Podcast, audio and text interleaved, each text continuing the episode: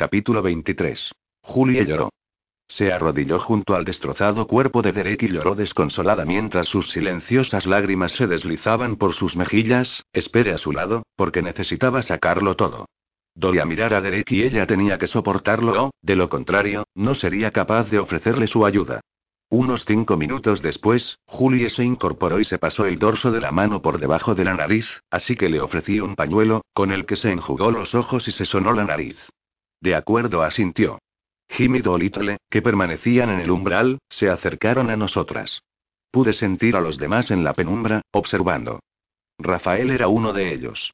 Le había explicado que al ayudarme se convertía en mi cómplice y eso podía costarle el castigo de ser arrojado en agua hirviendo, pero se había limitado a sonreír y a seguirnos a Julie y a mí hasta la casa. Él y Jim habían hablado un par de minutos y, después, se le permitió entrar.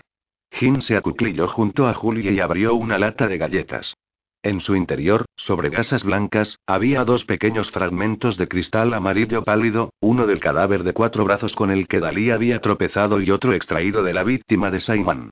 Dolit le había encontrado el segundo amico durante la autopsia, dentro del brazo del segador.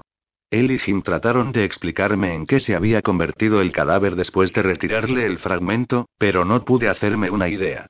Al parecer, tampoco ellos, porque metieron los despojos en una bolsa para cadáveres, los escondieron en algún lugar del sótano y me disuadieron con todas sus fuerzas cuando pretendí echarle un vistazo. Julia cogió uno de los fragmentos y se concentró, con la mirada fija en el minúsculo anico de cristal amarillo. Lo observó durante un rato, después lo volvió a dejar en la lata y dirigió su mirada hacia el cuerpo yacente. Aquí.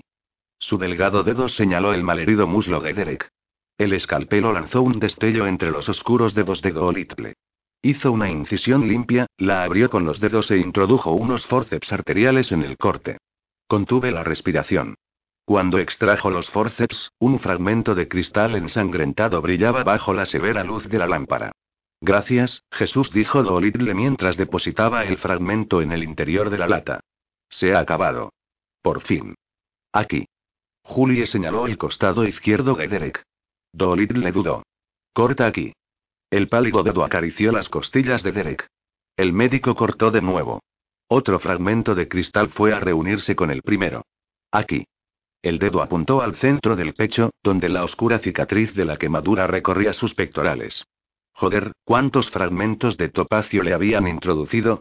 Dolittle hizo otra incisión. Nada. Más profundamente le indicó Julie, del corte brotó una sangre oscura y yo me estremecí. Aquí está, dijo Dolittle después de lo que me pareció una eternidad, y escuché el leve sonido del añico de cristal al caer sobre la lata. ¿Hay más? preguntó Dolittle. No respondió Julie. Volví a mirar, pero nada había cambiado. Derek hacía inmóvil. ¿Y ahora qué? Ahora esperamos, aseveró Dolittle. Me senté en la oscuridad, en una silla baja, observando a Derek. Habían transcurrido tres horas desde que Dolittle le había retirado los fragmentos y Derek no se había movido siquiera. Su cuerpo no mostraba la más leve alteración. En la habitación al otro lado del pasillo, Dolittle dormía en una butaca reclinable, con el rostro demacrado, exhausto incluso en sueños. Había permanecido despierto durante dos días, intentando mantener con vida a Derek, pero se sentía tan impotente que finalmente lo dejó por imposible. Durante la primera hora después de que Julia encontrara los fragmentos, esperamos nerviosos, al borde de nuestros asientos. Después, la esperanza se convirtió lentamente en desánimo. Vi cómo la desesperación consumía a Dolittle, hasta que se dio por vencido, abandonó su vigilia y se marchó de la cámara. Le había echado un vistazo al ir al baño. Estaba desplomado en la butaca, profundamente sumido en un sueño. Julia apareció en la entrada, llevando dos tazas. Se acercó, me pasó una de ellas y se sentó a mis pies. Di un trago al contenido de la taza. Era té caliente, con limón. Le había enseñado a prepararlo adecuadamente. Y, al parecer, había funcionado. ¿Por qué hay una jaula? preguntó, mientras señalaba el agujero en el suelo donde los barrotes de plata y acero brillaban débilmente. He estado a punto de caerme dentro. Es una jaula para lupos. Hay una en cada casa flanca de los cambiaformas, solo por si acaso. Si Derek se convertía en lupo, Jim y Dolit le querrían contenerlo rápidamente. No era un pensamiento que me agradara considerar y, desde luego, no era un pensamiento que quisiera compartir con Julie. ¿Cómo os conocisteis? preguntó en voz baja. ¿Qué? Derek y tú. ¿Cómo os conocisteis? La verdad es que no tenía ganas de hablar de aquello. Sin embargo, era mejor que regodearme en mi desesperación. Estaba buscando al asesino de Gret. La orden me había hecho entrega del último expediente en el que estaba trabajando mi guardián, y yo seguí sus pasos, tratando de descubrir por qué lo habían asesinado. Sus investigaciones me condujeron hasta la manada. No me di cuenta hasta entonces, pero Greg había colaborado muy estrechamente con la manada.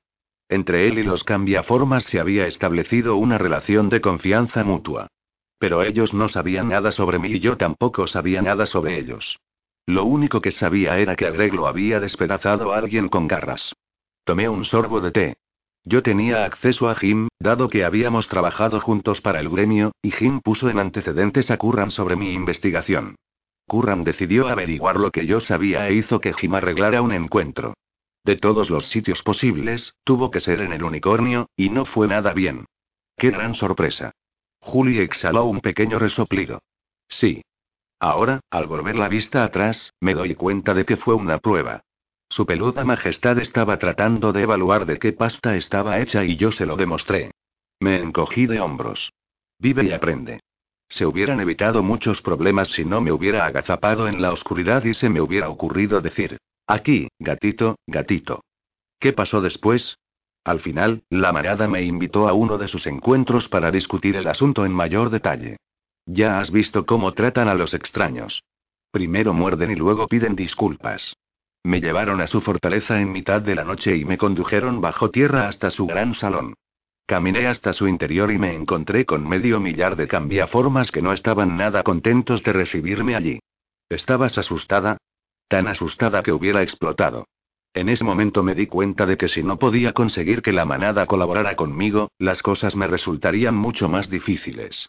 Había pasado de ser un mercenario sin nombre a hacer tratos con el líder de la nación y con el señor de las bestias, y me veía totalmente desbordada. No estaba acostumbrada a aquello. Sé lo que quieres decir, murmuró Julie. Lo haces lo mejor que puedes y lo único que consigues es sentirte estúpida. Todo el mundo parece conocer algún secreto que tú ignoras y eso les hace parecer mejores que tú. ¿Tan mala es la escuela? Alargué el brazo y le acaricié el pelo. A veces. Normalmente está bien, pero hay algunas personas que hacen cosas que no están bien y, si les llamas la atención, te hacen sentir que no encajas allí, con los demás. Cerró las manos hasta formar dos puños y, con los dientes apretados, añadió. Me hacen sentir fatal. Si estuviéramos en las calles, les daría una buena, pero si les pego eso significará que no puedo ganar siguiendo sus absurdas reglas. Bueno, entonces sabes exactamente cómo me sentí. Podía entender sus ganas de golpear. Golpear era fácil. Sin embargo, el humor inteligente y lidiar con enrevesadas medias verdades y hechos que bordeaban la mentira era lo que me hacía querer escapar de mi propio pellejo. ¿Y qué hiciste? Me abrí paso a través del salón y entonces un grupo de jóvenes cambiaformas se interpuso en mi camino. Comenzaron a aullar y a meter un montón de ruido, pero sabía que Curran les había ordenado ponerse allí para ver qué haría yo en esa situación y uno de ellos avanzó y me tocó, así que pronunció una palabra de poder, pasó a estar bajo mi control y le ordené que me protegiera de los demás. Era Derek, supuso Julie. Sí, entonces todo se complicó, porque Curran pensó que lo había desafiado al arrebatarle uno de sus lobos y hice un gesto con la mano. Al final, Derek hizo un juramento de sangre para protegerme y eso evitó que Curran tuviera que matarlo. Ahora ya está liberado de ese juramento, pero ya sabes cómo es. Decidió que yo era responsabilidad suya y yo me siento responsable de su pobre culo y con un grito ronco, Derek se agitó incontrolablemente y se arrancó las vías intravenosas de los brazos. Trae a Dolittle exclamé mientras me abalanzaba sobre el tanque. Unas manos retorcidas me sujetaron y en la cara destrozada se abrieron dos ojos desquiciados. Me arañó, me retorció los brazos, sin dejar de proferir gritos agonizantes. Estás a salvo, le grité al oído. Está bien, está bien y su piel se llenó de protuberancias, a punto de rasgarse. El oscuro tajo de su boca se abrió. Me duele. Me duele. En ese momento aparecieron Dolittle, con una jeringuilla, y Rafael, que sujetó con sus largos dedos las muñecas de Derek, tocando los puntos de presión para conseguir que me soltara, pero Derek se había agarrado a mí con una ferocidad desesperada. La fuerza de sus brazos hizo que perdiera el equilibrio y me arrastró hasta el tanque. Se aferró a mis hombros y me arrancó la piel. Duele. Suéltala. Dolit le clavó la aguja en el brazo de Derek, sin obtener ningún resultado. El dolor es demasiado intenso. Se está convirtiendo en lupo. Rafael forcejeó con los brazos de Derek, intentando separarlos de mí, pero este me agarró con más fuerza si cabe. Dolit le dejó caer la jeringuilla y atrapó la muñeca izquierda de Derek. Los colmillos surgieron entre sus labios desfigurados. Suéltala. Gritó Dolittle. Alguien introdujo un gran trozo de carne cruda y ensangrentada en la boca de Derek, que inmediatamente me soltó y sujetó la pieza de carne para proceder a desgarrarla, salpicando sangre y trozos de carne por todas partes. Finalmente conseguí salir del tanque. Al otro lado del recipiente, Jim agitó otro solomillo crudo delante de Derek, que se lo arrancó de los dedos y lo destrozó de modo frenético. La melodiosa voz de Jim era dulce como una nana. Come, lobo, come. Ahora estás a salvo. Eso es, come. Deja la locura atrás. El ser terriblemente golpeado que era Derek gruñó y se metió la carne en la boca. Los sonidos inquietantes y sobrecogedores de un depredador alimentándose llenaron la estancia. Me sacudí la porquería verde que me cubría los brazos y pude ver a Julia en la puerta, pálida como un espectro, con los ojos fijos en Derek. Jim la apartó, salió de la habitación y volvió con un recipiente lleno de carne picada para hamburguesas, que dejó en el suelo. Derek se puso a cuatro patas. Sus piernas rotas se vinieron abajo y se estampó de bruces contra la carne. Me encaminé hacia la puerta y cogí a Julie por el hombro. No dijo, apartando mi mano. No necesitamos ver esto. En la esquina, Dolit le cogió un pesado maletín de cuero, lo dejó sobre la mesa y lo abrió. Ordenadas en hileras, las hojas de metal atraparon el brillo de la luz. Pero y no. La saqué de la habitación de un empujón. Rafael cerró la puerta tras nosotras y me ayudó a llevarme a la llorosa Julie de allí. Los armarios de la cocina contenían un montón de tarros de madera identificados mediante etiquetas adhesivas escritas a mano. El tarro etiquetado como azúcar contenía harina. En el que ponía harina había un montón de chile en polvo, que me hizo estornudar. En el bote en que ponía pimienta había una Smith Amp. Wesson M Amp. P45 y Grumi. Me había quedado dormida junto a Julia en el sofá y me había despertado cinco horas después, incapaz de formular el más mínimo pensamiento racional a causa del dolor de cabeza. ¿Buscas algo? Me preguntó Dalí, que acababa de entrar desde el pasillo. No, estoy bailando el cancán. ¿Qué pregunta más tonta y te importaría preparar café mientras bailas? Dalí me miró mientras parpadeaba repetidamente. Puedo olerlo en la estantería inferior, en el primero el segundo bote a la izquierda. Abrí el primer bote y miré en su interior. Café, aunque en la etiqueta se leía bórax. ¿Qué pasa con las etiquetas? Talí se encogió de hombros. Estás en casa de un felino cuyo cometido es espiar. Piensa que es inteligente. Yo que tú tendría cuidado con el cajón de la cubertería. Podría haber una bomba. Saqué una pequeña olla y puse el café a hervir. ¿Cómo está Derek? No lo sé. La puerta sigue cerrada. Han estado dentro durante horas. El café hizo espuma. Lo aparté del fuego unos segundos y volví a ponerlo, hasta que entró en ebullición de nuevo. He descubierto algo más sobre la joya. Dalí me trajo las tazas. Vertí el café en la suya mientras Dalí me observaba hacerlo. A mí siempre se me cae la mitad, dijo. Siempre se escurre por un lado de la olla. La destreza manual, lo único en lo que era buena. ¿Qué hay de la joya? Un par de textos antiguos mencionan que el Rudramani tiene el poder de calmar a las bestias y eliminar el sufrimiento de un hombre. Un significado más profundo se ocultaba en aquella descripción. El poder de suprimir la naturaleza animal de un cambiaforma y mantenerlo encerrado en su humanidad. ¿Y lo hace? Quiero decir, elimina el sufrimiento.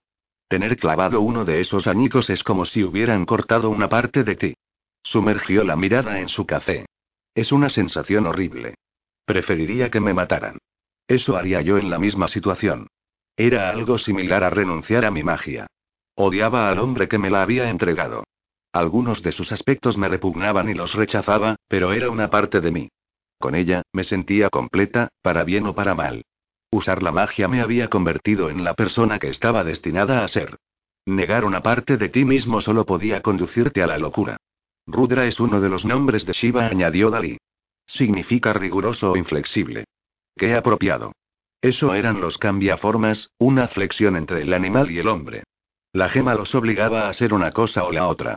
Había pensado en ello mientras volvíamos con Julie, transportándonos mediante la línea de energía.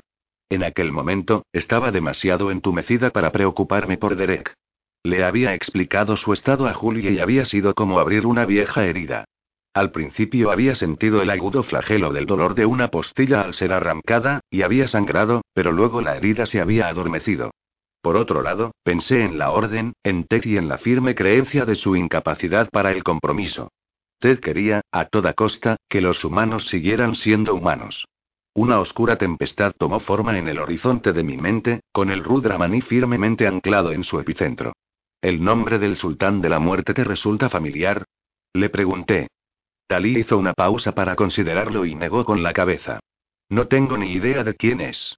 Eso me recordó que todavía no había comprobado los resultados de los análisis de la plata fundida que los Raksasas habían vertido sobre el rostro de Derek. La magia se había desvanecido mientras dormía, así que descolgué el teléfono y pude escuchar la señal de marcar. Por fin. El teléfono era uno de esos artilugios erráticos que a veces funcionaban durante la supremacía de la magia. Mucha gente no tenía ni idea de cómo podía funcionar. Para ellos, era algo casi mágico, y a veces las oleadas de magia compartían esa visión. Marqué el número de la casa de Andrea y esta me respondió al segundo timbrazo. Hola, me saludó. Hola. Tengo los resultados aquí mismo, me dijo, sin el menor rastro de humor en su voz. No es plata, es electrum. El electrum, una aleación natural de plata y oro con algo de cobre, poseía un increíble potencial mágico. También era sumamente tóxico para los cambiaformas. No posees el rango suficiente para saber el resto y ellos no te lo contarán, añadió, así que lo haré yo. Esta aleación en particular es muy antigua y extremadamente venenosa para los cambiaformas. Ya sabes lo alta que es mi tolerancia a la plata, pero este material no puedo siquiera tocarlo, Kate. ¿Recuerdas el acuerdo al que llegamos durante la erupción? Sí. Habíamos acordado que yo nunca revelaría a la orden que ella era un híbrido y ella nunca desvelaría que yo poseía la suficiente información específica sobre Roland para provocar una apoplejía colectiva en toda la orden. Solo hay una persona que tenga acceso a esta aleación en grandes cantidades. Su composición es muy específica. Tiene y el 50% de oro, el 45% de plata, el 3% de cobre y el resto es una mezcla aleatoria de basura. Sí. Se trataba del electrón de Samos, procedente de la acuñación de monedas en una pequeña isla griega del norte del mar Egeo alrededor del año 600 DC. Me dio un vuelco el corazón. En esta ocasión, la lógica había perdido la partida y mi irrazonable paranoia había triunfado. Entonces supongo que sabes lo que significa, concluyó. Sí.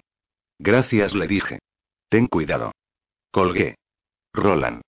Solo él poseía una gran reserva del antiguo Electrum de Samos. Sin duda lo atesoraba para usarlo con moderación, quizás para fabricar balas o estacas, pero en lugar de eso los Raksasas habían fundido el lote completo para arrojárselo a la cara de Derek. Una estupidez. No cabía duda. Roland era el sultán de los muertos. Si continuaba luchando contra los Raksasas, entraría en confrontación con sus agentes y sería descubierta. ¿Te encuentras bien? me preguntó Dalí. Nunca he estado mejor, le contesté. Una ira ardiente me consumió. Si era descubierta, lucharía con él hasta el final con todos los recursos a mi disposición, tal y como había hecho mi madre. Estaba cansada hasta la médula de la paranoia y del pánico. Era un pensamiento irracional, totalmente idiota, y me deleité con él. Jin subió por las escaleras. Está despierto y puede hablar, anunció. Abandoné el café y me precipité hacia el sótano. Capítulo 24. Estaba sentado en la cama, con las piernas cubiertas por una sábana azul. Era humano y el color había vuelto a su tono de piel normal. Su pelo todavía era castaño oscuro, pero eso era todo lo que quedaba del antiguo Derek. Su rostro había perdido su simetría perfecta. Sus líneas, tan nítidamente definidas antes, se habían espesado y se habían hecho más duras. Sus rasgos habían ganado una áspera rudeza y desde su labio superior hasta la línea de nacimiento del cabello, su cara parecía ligeramente irregular, como si los huesos rotos de su cráneo no hubiesen soldado bien. Antes, si hubiera entrado en un bar chungo, alguien le habría silbado y le habría dicho que era demasiado guapo. Ahora la gente permanecería con la mirada fija en su bebida y le susurraría al de al lado. Es un chico que ha sufrido terribles experiencias. Levantó la mirada y sus ojos de terciopelo oscuro me contemplaron. Normalmente, un destello de humor pícaro se ocultaba tras la solemne compostura de un lobo de la manada, pero ahora ya no estaba. Hola, Kate. Sus labios se movieron, pero me llevó un segundo conectar aquella voz grave, áspera, con la boca de Derek. ¿Tienes dañadas las cuerdas vocales? Le pregunté. Él asintió. Es permanente, añadió Dolittle en voz baja. Salió de la habitación y cerró la puerta, para dejarnos a Derek y a mí a solas. Me senté en el borde de su cama. Tu voz suena como la de un matón profesional, le dije. También tengo ese aspecto. Sonrió, y el efecto fue escalofriante. ¿Hay algún lugar donde sea seguro golpear? Depende de quién vaya de golpear. Yo. Entonces no. Hizo una mueca de dolor. ¿Estás seguro? Tengo un montón de lastre que soltar de los dos últimos días. Mi voz se quebró y me esforcé por recuperar el control. Totalmente. Toda mi culpabilidad, todas mis preocupaciones, toda la ansiedad, el dolor y los remordimientos, todo lo había embalado cuidadosamente y lo había arrumbado en lo más recóndito de mi mente para poder seguir en pie, pero se hinchó hasta el punto de ejercer una insoportable presión. Luché por contenerla, pero era como intentar poner freno a la marea y todo lo que conseguí fue un atisbo de alivio. Mis sentimientos desbordados superaron mis defensas y me anegaron. Mi columna vertebral se convirtió en algodón mojado. Me envolví estrechamente con los brazos para tratar de mantenerme erguida y no desplomarme. Un nudo compacto y ardiente me oprimió la garganta. Los latidos de mi corazón retumbaron sordamente. Dolía, realmente dolía, y ni siquiera podía entender de dónde procedía ese dolor. Solo sabía que me dolía todo, un dolor frío y ardiente a la vez. Tuve que obligarme a apretar los dientes para que no castañetearan. Kate. La alarmada voz de Derek exigía mi atención. Si tan solo pudiera hablar, estaría bien. Me hubiera gustado llorar. Necesitaba, buscaba desesperadamente una liberación, pero mis ojos permanecían secos y la presión continuaba en mi interior, con su flagelo de dolor. Derek se inclinó hacia mí. Había palidecido y su nueva cara estaba rígida como una máscara. Lo siento. Reclinó su frente contra mis cabellos y rodeó mis hombros con sus brazos. Me quedé suspendida en mi propio mundo de dolor, como una mota de polvo en una tormenta. No puedes hacerme esto otra vez. Mi voz sonó oxidada, como si no la hubiera utilizado durante años.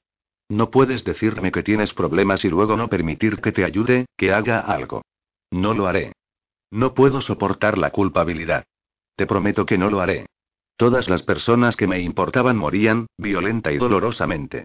Mi madre murió al clavarle a Roland un puñal en un ojo, porque pretendía matarme. Me la arrebataron antes siquiera de que tuviera la oportunidad de recordarla. Mi padre murió en su cama, ni siquiera sé cómo ni por qué. Me había enviado a un entrenamiento de supervivencia de tres días en mitad de los bosques, con un cuchillo como único compañero. El hedor a putrefacción me golpeó a diez metros de la puerta delantera. Lo encontré en su cama. Estaba agotargado, su piel se había llenado de ampollas que exudaban fluido sobre su cuerpo.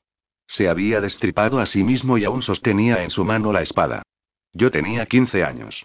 Greg murió en una misión y habíamos tenido una pelea unas semanas antes de su muerte y no nos habíamos separado en buenos términos. Fue despedazado, con el cuerpo tan destrozado como si hubiera pasado por un rallador de queso. Bran fue apuñalado por la espalda. Era casi inmortal y, sin embargo, murió entre mis brazos. Intenté mantenerlo con vida tan desesperadamente que estuve a punto de traerlo de entre los muertos. Era como si la muerte me persiguiera, como un cruel y cobarde enemigo que se burlara de mí mientras roía los bordes de mi mundo y me robaba aquellos que me importaban. No solo los mataba, sino que los destruía totalmente. Cada vez que me distrajera, me arrebataría a otro de mis amigos y lo aniquilaría. Derek había encajado en ese patrón a la perfección. Una parte de mí había sabido, con absoluta certeza, que moriría como los otros. Lo había imaginado tan gráficamente que podía verme a mí misma delante de su cadáver, pero explicar todo aquello sería una tarea tediosa y no exenta de dolor. Pensé que morirías, dije simplemente. Lo pensé. Lo siento. Estuvimos allí sentados un largo rato. Cuando finalmente se calmó la tempestad de mi interior, salí de mi postración, Derek me soltó, se apartó y ocultó su cara. Para cuando volvió a mirarme, había recuperado toda su compostura de lobo de la manada. Somos tipos duros. Sí, somos huesos duros de roer, dijo con una mueca. Háblame de la chica. Su nombre es Olivia, dijo. Livie. La conocí en los juegos. Se escabulló cuando comenzaron los combates y hablamos. Es joven y sus padres tienen dinero. La quieren, pero ella no era feliz. ¿Una pobre niña rica? Pregunté. Él asintió. Libby nunca conoció a su verdadero padre. Su madre se casó con su padrastro cuando ella tenía dos años. Dice que su madre la vestía como una muñeca. Ambos la trataban como si estuviera hecha de oro, como si fuera especial, pero cuando creció fue consciente de que era bonita, pero no tan especial. No era tan inteligente, ni tenía talento, ni estaba adoptada con poderes mágicos. Me dijo que se había inventado historias sobre su verdadero padre, que sería un príncipe mágico. ¿Quería ser más de lo que era en realidad? Supuse. Derek asintió de nuevo. Tenía que ser duro crecer creyendo que eras una estrella y estamparte de cara con la realidad, descubrir que tan solo tus padres te consideraban especial. Consiguió un novio rico y especial.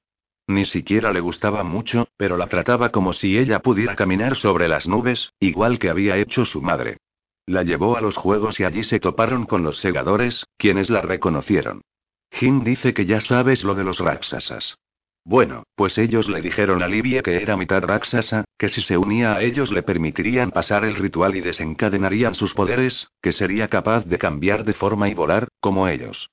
Solo había una pega. Una vez que el ritual había dado comienzo, no podía detenerse. ¿Y ella accedió? Mi estómago se contrajo a causa de las náuseas. Sí, accedió. Derek hizo una mueca. Dijo que quería volver a las discotecas donde solían ir sus amigas y mostrarles sus nuevos poderes. Una idea superficial y estúpida. Lo sé. Hizo un gesto de asentimiento. ¿Ha completado el ritual? Todavía no. Es largo y complejo, lleva varias semanas. Empezaron por cosas insignificantes, como matar algunos animales, y al principio le gustó. Lo sé por el modo en que me lo contó. Se sentía excitada, orgullosa de sí misma. Pensó que era una chica dura. Pero las cosas se pusieron pronto bastante feas. ¿Cómo de feas? La obligaron a cometer actos terribles. Derek se encogió de hombros. Algunos podían haber tenido un propósito, pero otros sí la hicieron torturar a otros Raksasas que debían ser castigados. En realidad, no sé si el ritual servía para liberar sus poderes. Creo que solo estaba concebido para que ellos disfrutaran al asistir a su progresiva perversión. Hasta que decidió que no podía seguir adelante. Pero no había una vía de escape, añadí. En efecto. Ella me pidió ayuda. Le prometí que haría lo posible, pero yo solo no sería capaz. Teníamos que hacer un intercambio para que la manada se viera envuelta en el asunto. Ella accedió a contarnos todo lo que sabía sobre los Raksasas y el diamante. Dijo que un hombre misterioso había llegado a un acuerdo con ellos. Pretenden conseguir el diamante lobo y usarlo contra la manada. Libby nos lo hubiera contando todo si la hubiéramos sacado de allí. Dejó escapar un hondo suspiro. El resto ya lo sabes. Fui a contárselo a Jim, pero me cortó en seco y se negó rotundamente. Me vi obligado a ir a casa de Simon para robar las entradas, te entregué la nota, preparé un transporte y me encaminé al lugar propuesto para recogerla. Cuando llegué allí, ellos me estaban esperando. Al menos, organicé una buena pelea. Ella estaba allí. Asintió. ¿Qué hizo? Se limitó a mirar, contestó. No intentó ayudarte. No protestó, Sacudió la cabeza en una obvia negación. Háblame de la pelea. Se abalanzaron sobre mí, cuatro contra uno. Al primer puñetazo, ya tenía dos fragmentos de la piedra incrustados. Entonces llegaron más. Césare, el grandullón tetuado, lo supervisó todo. La tinta se desliza por su cuerpo y se retuerce hasta convertirse en serpientes de varias cabezas. Cuando muerden, quema como el hielo. No hay mucho que contar. Peleé, perdí y experimenté un dolor atroz. César estaba muerto. ¿Vas a ir detrás de la chica? Le pregunté, aunque ya conocía la respuesta. Tan pronto como recupere mis fuerzas, lo que no debería demorarse mucho. Doc dice que el virus de mi cuerpo fue suprimido pero incluso se multiplicó mientras tenía los fragmentos alojados en mi interior. Ahora me estoy curando a una velocidad récord. Podré caminar en unas pocas horas. ¿Entiendes que ella no te ama? Mantuve la voz serena. Lo sé, dijo, y tragó saliva. Para el rito final, tenía que devorar un niño humano. Sé que lo hará porque es débil. Y entonces ya no habrá vuelta atrás. Si vuestra situación fuera la inversa, ella no haría lo mismo por ti. Te está utilizando.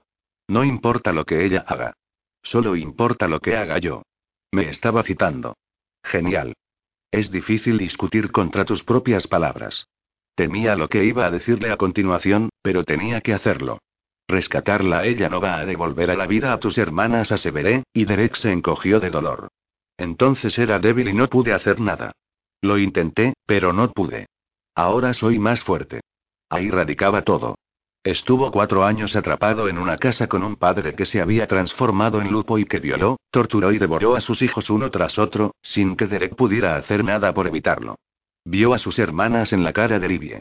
No podía ignorarlo tanto como yo no podía ignorar mis deudas de sangre. Persistiría en su empeño hasta que los Raksasas lo mataran. El inválido decidió que quería movilidad, así que le cedí mi hombro para que se apoyara en él. Juntos emprendimos el viaje hasta la cocina, donde Jim, Tali, Dolittle y Rafael comían galletitas de chocolate. Tali, sentada junto a Jim, prestaba atención a otra taza de café. Al otro lado de la mesa, Rafael jugueteaba con un cuchillo de carne. A su derecha, el buen doctor parecía un hombre que acababa de correr una maratón y al que, llegado a meta, le dicen que tiene que volver a correrla. Vio a Derek y sus ojos se desorbitaron. Ayúdame, Dios mío. Voy a tener que matarte yo mismo, chico. ¿Qué haces fuera de la cama?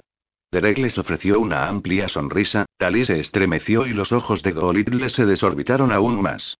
Jim permaneció en silencio, con actitud estoica, y Rafael se limitó a sonreír. Ayudé a Derek a sentarse en una silla.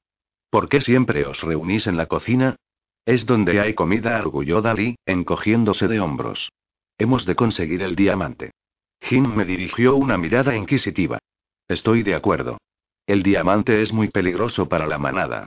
Los Raksasas pretenden usarlo como un arma en vuestra contra. Cogí una galleta de su alijo. Tenemos que obtener el diamante. Y la cabeza de César. Todos me miraron, sorprendidos. ¿Por qué la cabeza? preguntó Dolittle.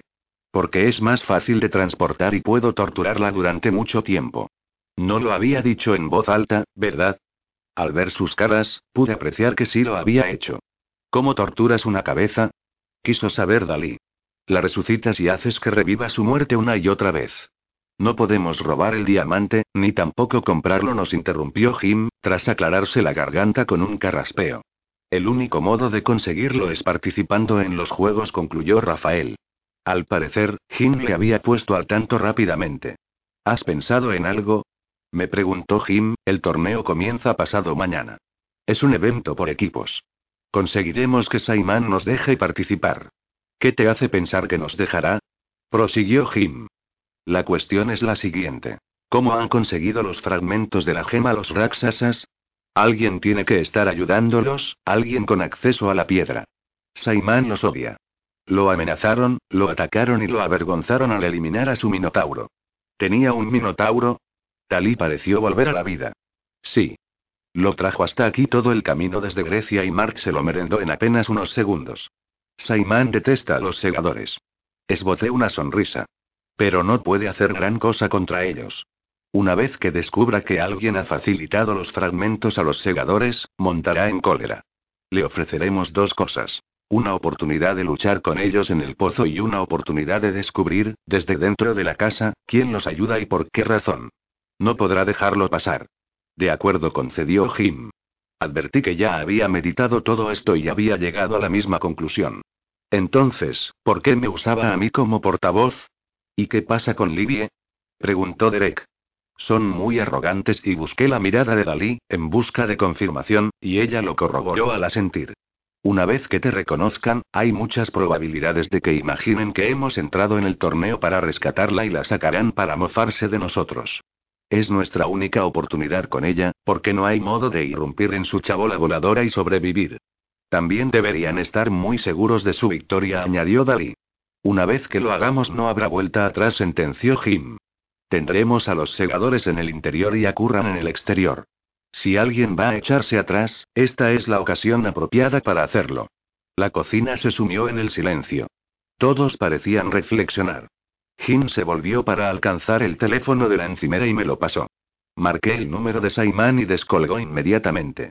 Me llevó menos de un minuto resumir mi propuesta. Un ominoso silencio ocupó el otro extremo de la línea. ¿Cómo estás tan segura de ello? Preguntó finalmente. Tengo cinco fragmentos de la gema y dos cadáveres, repliqué. Serás bienvenido si deseas examinarlos. ¿Puedes conseguir que participemos en los juegos? Es muy poca antelación, repuso Simon. Pero sí, puedo hacerlo. Siempre y cuando yo sea el que ocupe el puesto de piedra. Hecho le concedí. Necesitarás siete luchadores. Hice gestos de escribir y todos, excepto el médico, buscaron un lápiz. No había visto en toda mi vida tal colección de idiotas. Dolit le movió la cabeza en un gesto de desaprobación. Si participáis en esa locura, conseguiréis que os maten a todos. Luego no vengáis llorando. Ahora tendríamos un juego limpio. Talí me pasó un lápiz. Como no se materializó ningún papel, garabateé sobre el mantel. Estratega, piedra, onda, espadachín, escudo, pincho y hechizo. Todos ellos deben estar en los juegos mañana a las nueve de la noche. Estaremos confinados mientras duren los juegos. Una vez que entremos, no habrá forma de salir, Kate. No puedes cambiar de idea y volverte a casa. Has de luchar hasta que no puedas continuar. Entendido. Necesitáis un nombre. Necesitamos un nombre para el equipo, les dije, tras tapar el auricular. Cazadores propuso Rafael. Los valientes caballeros de las pieles sugirió Dalí. El grupo de la justicia dijo Jim, porque la Liga de la Justicia está pillado. Locos apostilló Dolittle negando con la cabeza. Locos le dije al auricular. ¿Locos? inquirió Simon. Sí. Entonces me encargaré de todo. ¿Y el equipo?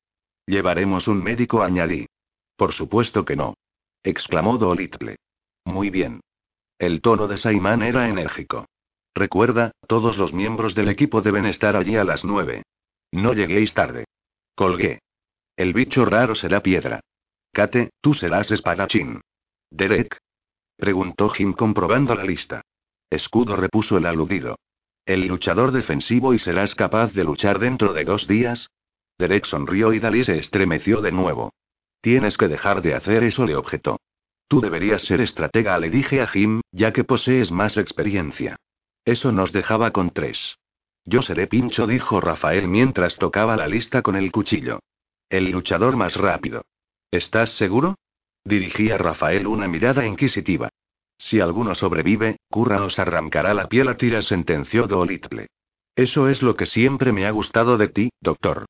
Rafael le sonrió con ánimo burlón. Siempre ves el vaso medio lleno. Todos son flores y rayos de sol. No está bromeando, Rafael. Clavé mi mirada en él. No tienes por qué hacer esto. La sonrisa de Rafael se ensanchó. Soy un Bouda, Kate. No tengo principios ni honor, pero si tocas a uno de los míos te mataré. Estoy conmovido, declaró Derek en broma. No sabía que te importara tanto. Tú. Me importas una mierda. Rafael parecía un poco molesto. No, pero me importa ella. Intentaron matarla en el aparcamiento. ¿Desde cuándo soy tan querida por los Boruda? Desde que cargaste con uno de nosotros a través de toda la ciudad durante la erupción para que no muriera, afirmó Rafael. Nadie habría hecho algo así por nosotros, ni siquiera los otros clanes. Pregúntale al gato. Jim ni siquiera respondió. Seré pincho, concluyó Rafael golpeando de nuevo la lista y Andrea será onda. No discutas, Kate. Andrea nos disparará a ambos si la dejamos fuera. Andrea es un caballero de la orden, repliqué. No creo que pueda competir. Ninguno de nosotros puede, me rebatió Rafael, alcanzando el teléfono. Eso nos deja con hechizo, dijo Jim. Miramos la lista garabateada sobre el mantel. Hechizo. Obviamente, un practicante de las artes arcanas. ¿Alguien de tu equipo? Jim negó con la cabeza. Deberías preguntarle dónde está su equipo. La cara de Golidle se arrugó de disgusto. Adelante. Díselo. Jim no parecía dispuesto a contarme nada. ¿Dónde está Brena? En el tejado, en su puesto de observación, reveló Jim, ¿y el resto? Ahora que lo pensaba, no había visto a ninguno de ellos desde que salimos del unicornio. Al parecer, hay una manada de lupos en los alrededores de Augusta, confesó Dolittle lanzando una mirada colérica a Jim. Lo he escuchado en la radio. La ciudad está al borde del pánico. Qué lupos tan extraños, qué considerados. Aunque parece ser que han cometido actos perturbadores de mutilación animal en una granja, a plena vista, la familia del granjero no despertó durante el ataque. Curiosamente, ningún humano resultó herido. Estuve a punto de echarme a reír. Ningún lupo atacaría al ganado si había presas humanas disponibles, tales eran sus ansias de carne humana.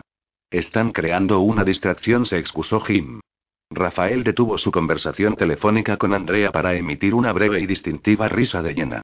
¿Ese es el mejor plan que se te ha ocurrido? Parece ser que piensa que Curran es tonto. Dolit le negó con la cabeza. Yo seré hechizo, propuso Dalí. La cocina se vio de pronto invadida por el silencio. Puedo hacerlo. Me han adiestrado. No se opuso Jim. No tenéis a nadie más. La mandíbula de Dalí adquirió un rictus de obstinación. No soy una frágil florecilla. Puedo hacerlo. ¿Qué sabes hacer? Echar maldiciones. Se irguió en toda su estatura. Esto no es un juego. Puedes morir en ese estadio, gruñó Jim. No estoy jugando, gruñó Dalí a su vez. Brena apareció precipitadamente por la puerta. Curran. Nos advirtió. Oh, mierda. Todos saltaron de sus asientos. ¿Está muy cerca? Rugió Jim, a dos manzanas, y se acerca rápidamente. Viene directo hacia aquí. Por la puerta de atrás. Ahora. Ordenó Jim. Kate y negué con la cabeza. Coge a Derek y huye. No debe atraparos fuera del estadio. Yo le retrasaré. Corre. Jim cogió a Derek en brazos, como si se tratara de un niño y salió. Los demás le siguieron, incluyendo a Dolittle. Bajaron corriendo las escaleras y pasaron junto a Tulle, que se detuvo en el pasillo con la cara aún señalada por las sábanas sobre las que había dormido. La sujeté por el hombro. Sal por la puerta de atrás y escóndete en algún lugar cercano hasta que me veas salir. Se marchó sin pedir explicaciones. Esa es mi chica. Acabé de arreglar la sábana y una almohada en el suelo, de modo que pareciera que alguien había dormido allí, y me alejé para contemplar mi obra. Era bastante buena. Saqué a Asesina de su vaina y retrocedí. A unos 30 centímetros de la sábana debería funcionar y la puerta se desprendió de sus bisagras y cayó al suelo, para revelar bajo su umbral a Curran, que mostraba los dientes en un gruñido y cuyos ojos despedían un brillo feral. Llevaba los pantalones de chándal que ya eran el distintivo de la manada, así como una camiseta. Mal, muy mal. Que los llevara implicaba que esperaba cambiar de forma, y Curran en su forma guerrera era mi pesadilla definitiva. Kate dijo Curran enseñando los colmillos. Has tardado demasiado. ¿Dónde están? ¿Por qué debería decírtelo? Repliqué, enarcando una ceja. Kate, no me obligues a arrancarte la respuesta. Los músculos de sus muslos se tensaron contra el tejido de sus pantalones. ¿Qué ha pasado con tu plan de seducción? ¿O solo eres bastante hombre cuando lanzas de una patada mi espada bajo la cama, donde no pueda alcanzarla? Cruzó la habitación de un solo salto. Yo salté a la vez y le asesté una patada en el aire, imprimiéndole tanta potencia como fui capaz. Mi pie se estampó contra su pecho y fue como golpear una pared de ladrillos. Aterrizó sobre la cama que acababa de hacer. La sábana cedió y Curran cayó en la jaula para lupo sumergida en el suelo. Cerré de golpe la parte superior. La compleja cerradura se activó con un chasquido y las gruesas barras de metal se deslizaron sobre la abertura hasta sellarla por completo. En el interior, Curran desgarró la sábana. Su semblante era pura rabia. Cogió los barrotes y los sacudió. Yo me senté en el suelo, al borde del agujero, y me friccioné la pierna, que se había entumecido a causa de la patada que le había propinado. Tenía que agradecerle a Julieta idea, ya que había sido ella la que había estado a punto, dos veces, de caer en la jaula. Curran gruñó y soltó los barrotes. Al menos, debía concederle algo de mérito. Había aguantado cinco segundos. Los barrotes se doblaron ligeramente ante la presión, pero aguantaron. Concebida para contener la furia de un cambiaforma enloquecido, la jaula tenía la plata suficiente para quemar la piel de sus manos. Cuando Curran las retiró, pude apreciar en sus palmas las marcas grises de las quemaduras. Esto no me detendrá, dijo Curran, y maldijo. No me cabía duda. Menos mal que no quería encerrarlo definitivamente, sino tan solo retrasarle. Mi pierna todavía no había recuperado la sensibilidad. Ábrela el oro relampagueó en los ojos de Curran. Su voz se había convertido en un gruñido bestial. No. La fuerza de sus ojos despedía tal intensidad, que pensé que mi corazón se detendría. Suéltame. Ni de conga. Cuando salga de aquí, vas a lamentarlo. Cuando salgas de aquí, estaré en la arena de los Juegos de la Medianoche, probablemente camino de convertirme en un hermoso cadáver. Lamentaré muchas cosas, pero haberte encerrado en esta jaula no será una de ellas. Curran retrocedió. La ira se había desvanecido de su rostro. Simplemente la sofocó, adoptando una calmada compostura del mismo modo en que se pondría un casco. Nunca había fracasado a la hora de aterrorizarme, ni lo había hecho en esta ocasión. Muy bien. Se sentó en el fondo de la jaula, cruzando las piernas. Si no has escapado significa que quieres hablar. Escucharé tus explicaciones ahora. ¿En serio, Su Majestad? Qué amable por su parte mostrarse tan condescendiente. Intentaré usar palabras sencillas y avanzaré despacio. Me haces perder el tiempo. Sé que Jim me ha traicionado y que tú estás encubriéndole. Es tu oportunidad de deslumbrarme con tu inteligencia o de desconcertarme con tus tonterías. No tendrás otra. Cuando consiga liberarme, no estaré de humor para escuchar nada. Jim no te ha traicionado. Idolatra el suelo que pisas. Todos ellos lo hacen y no entiendo por qué. Para mí, es uno de los grandes misterios del universo. Pero nadie te ha traicionado. Lo hicieron para evitarte problemas. Descargué mi peso y le conté toda la historia, pero él no dijo nada. Solo estaba sentado, escuchándome, tan desprovisto de emociones y tan frío como el Ártico. ¿Has acabado? preguntó finalmente. Sí. Déjame que me asegure de haberte entendido. Mi jefe de seguridad ha desobedecido mi primera ley, de modo consciente y deliberado, porque pensaba que sabía más que yo. Ha metido en un lío a uno de mis mejores hombres, que ha sido golpeado, ha estado al borde de la muerte y ha resultado desfigurado de modo permanente. ¿Y no me lo ha contado? El rugido del león vibró en su voz. Entonces te convenció para cubrir su insubordinación y, juntos, atacasteis a un grupo de asesinos mitológicos, agravando el conflicto entre ellos y mi manada en lugar de tratar de reparar los daños. Y ahora él, acompañado de otros tres cambiaformas, de forma consciente y voluntaria, va a incumplir de nuevo mi ley exhibiéndose ante miles de personas, para que no haya ningún modo posible de que pueda barrer su porquería bajo la alfombra, incluso si tuviera la más mínima intención de hacerlo, que no la tengo. ¿Lo he entendido bien? Bueno, sí, pero suena peor cuando lo dices tú. Se inclinó hacia atrás y respiró profundamente, expirando el aire lentamente. No me sorprendería que la jaula se rompiera en ese momento, colmada por su furia. Curran, la gema es peligrosa. Creo que Roland es el sultán de la muerte y, si tengo razón, eso significa que te has hecho demasiado poderoso como para ignorarte y seguirá intentando eliminarte.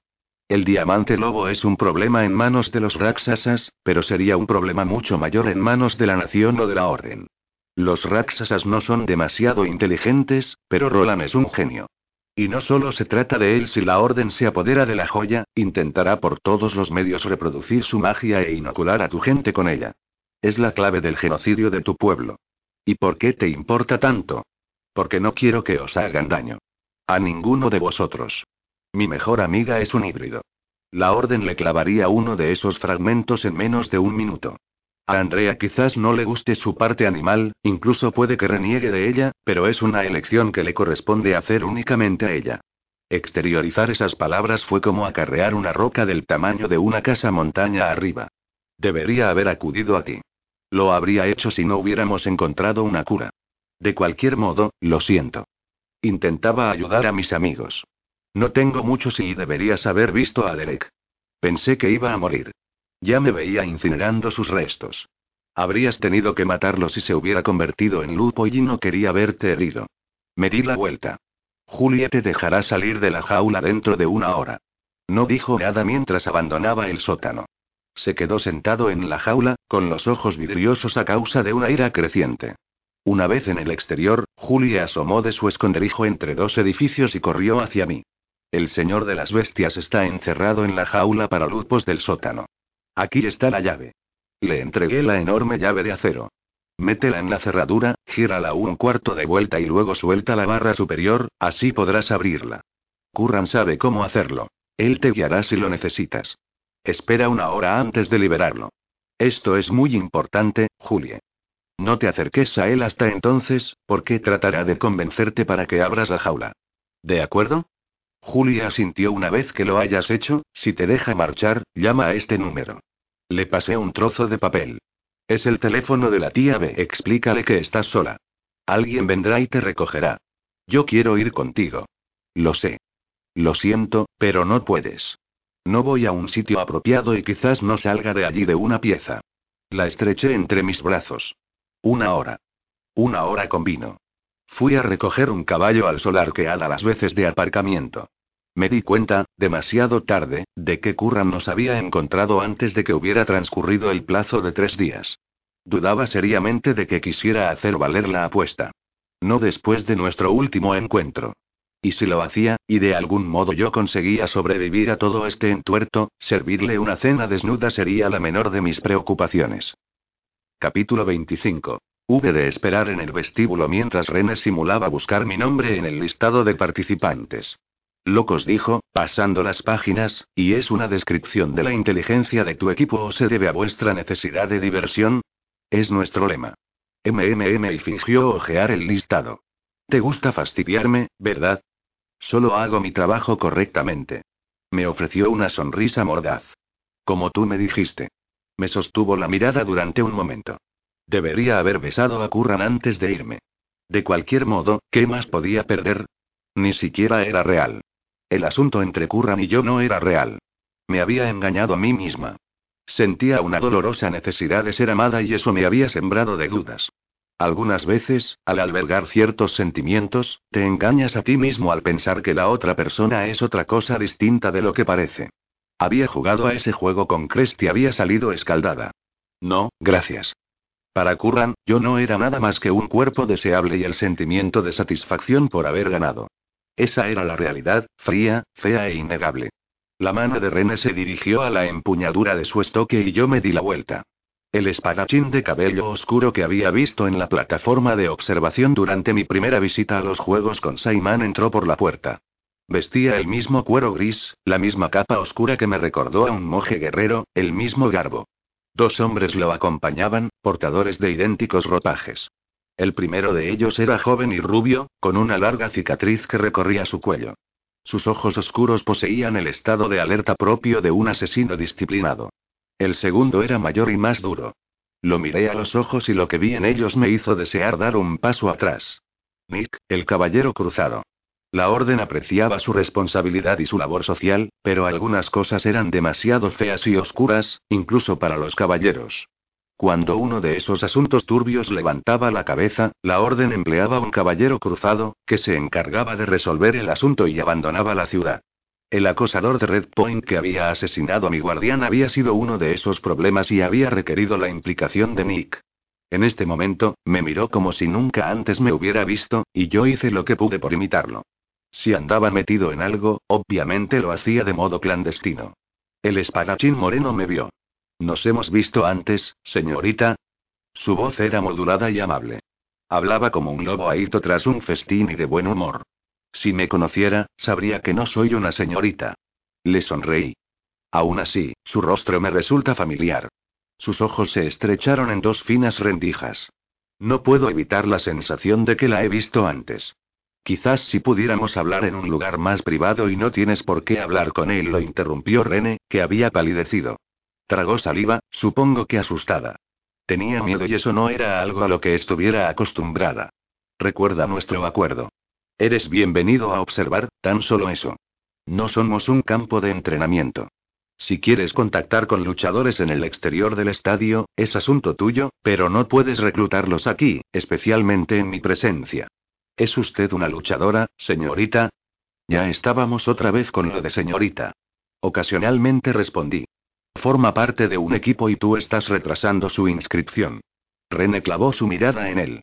Él la miró a su vez y la autoridad de su mirada resultó inequívoca.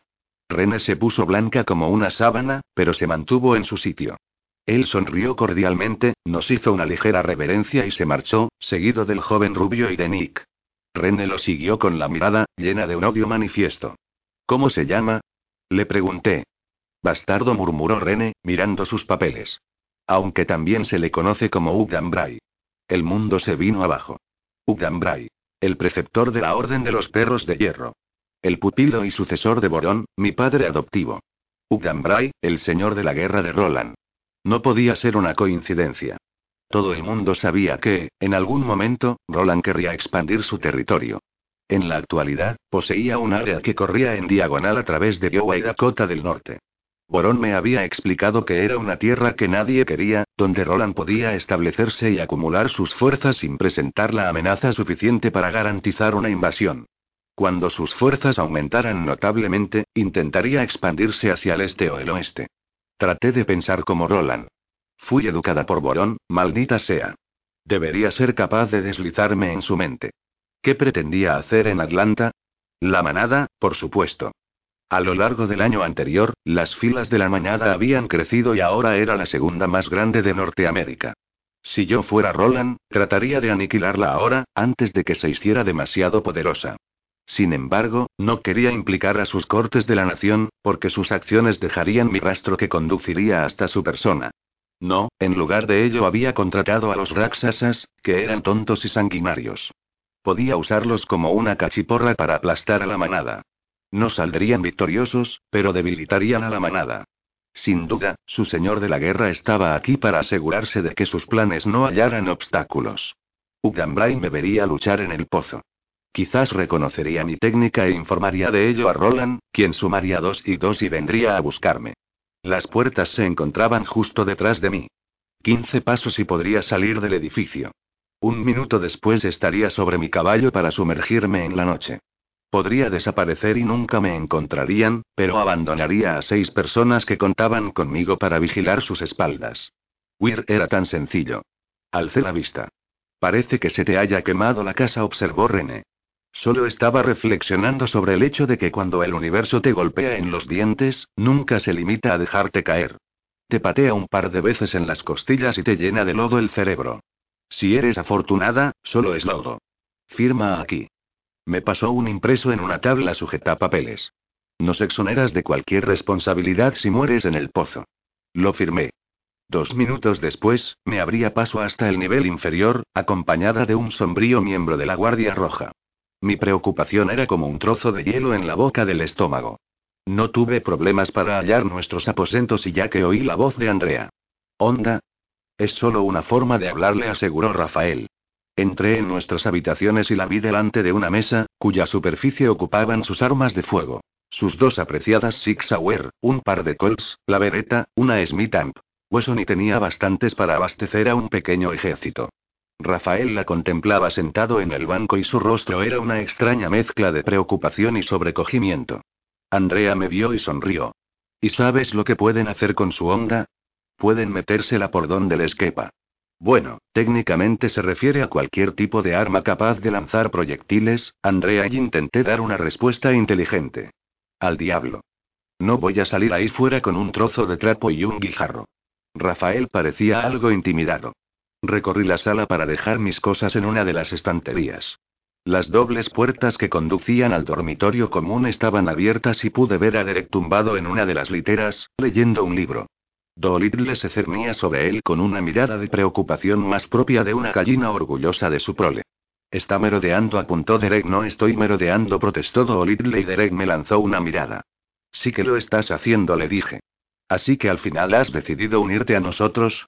Creía que habías dicho que estábamos todos locos. No hay loco como un viejo loco, y murmuró Derek.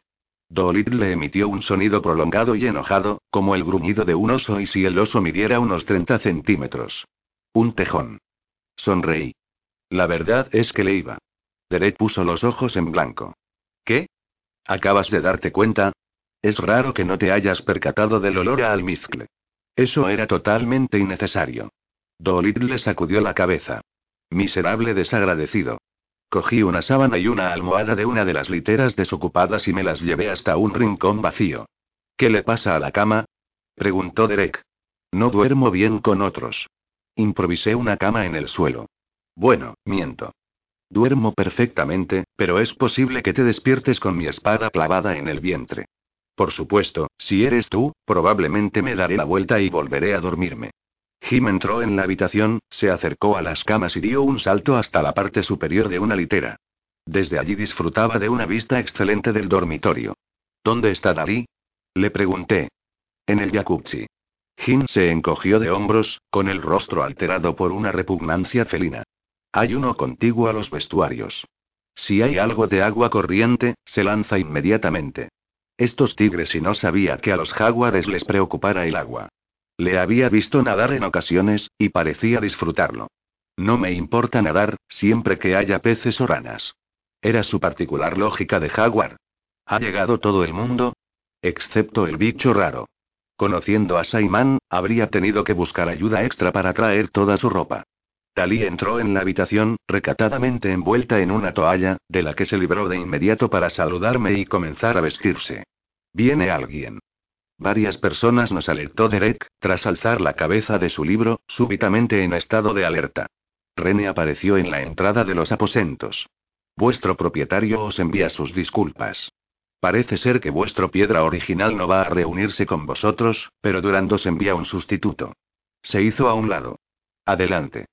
Una figura familiar se dibujó bajo el umbral y yo me quedé paralizada de la cabeza a los pies. Jugad limpio, nos advirtió Rene, y se marchó. Un silencio fúnebre se adueñó de la habitación. Nadie osó moverse. De acuerdo, dijo Curran. Hablemos. Cogió a Rafael por el brazo, arrastrándolo del banco como si fuera un gatito recién nacido. Con su otra mano asió a la semidesnuda Dalí, llevándoselos a ambos al dormitorio común y cerrando la puerta tras ellos. Andrea se sentó en el banco, de cara a la puerta cerrada, y dejó las Six Sauer al alcance de la mano, una a cada lado.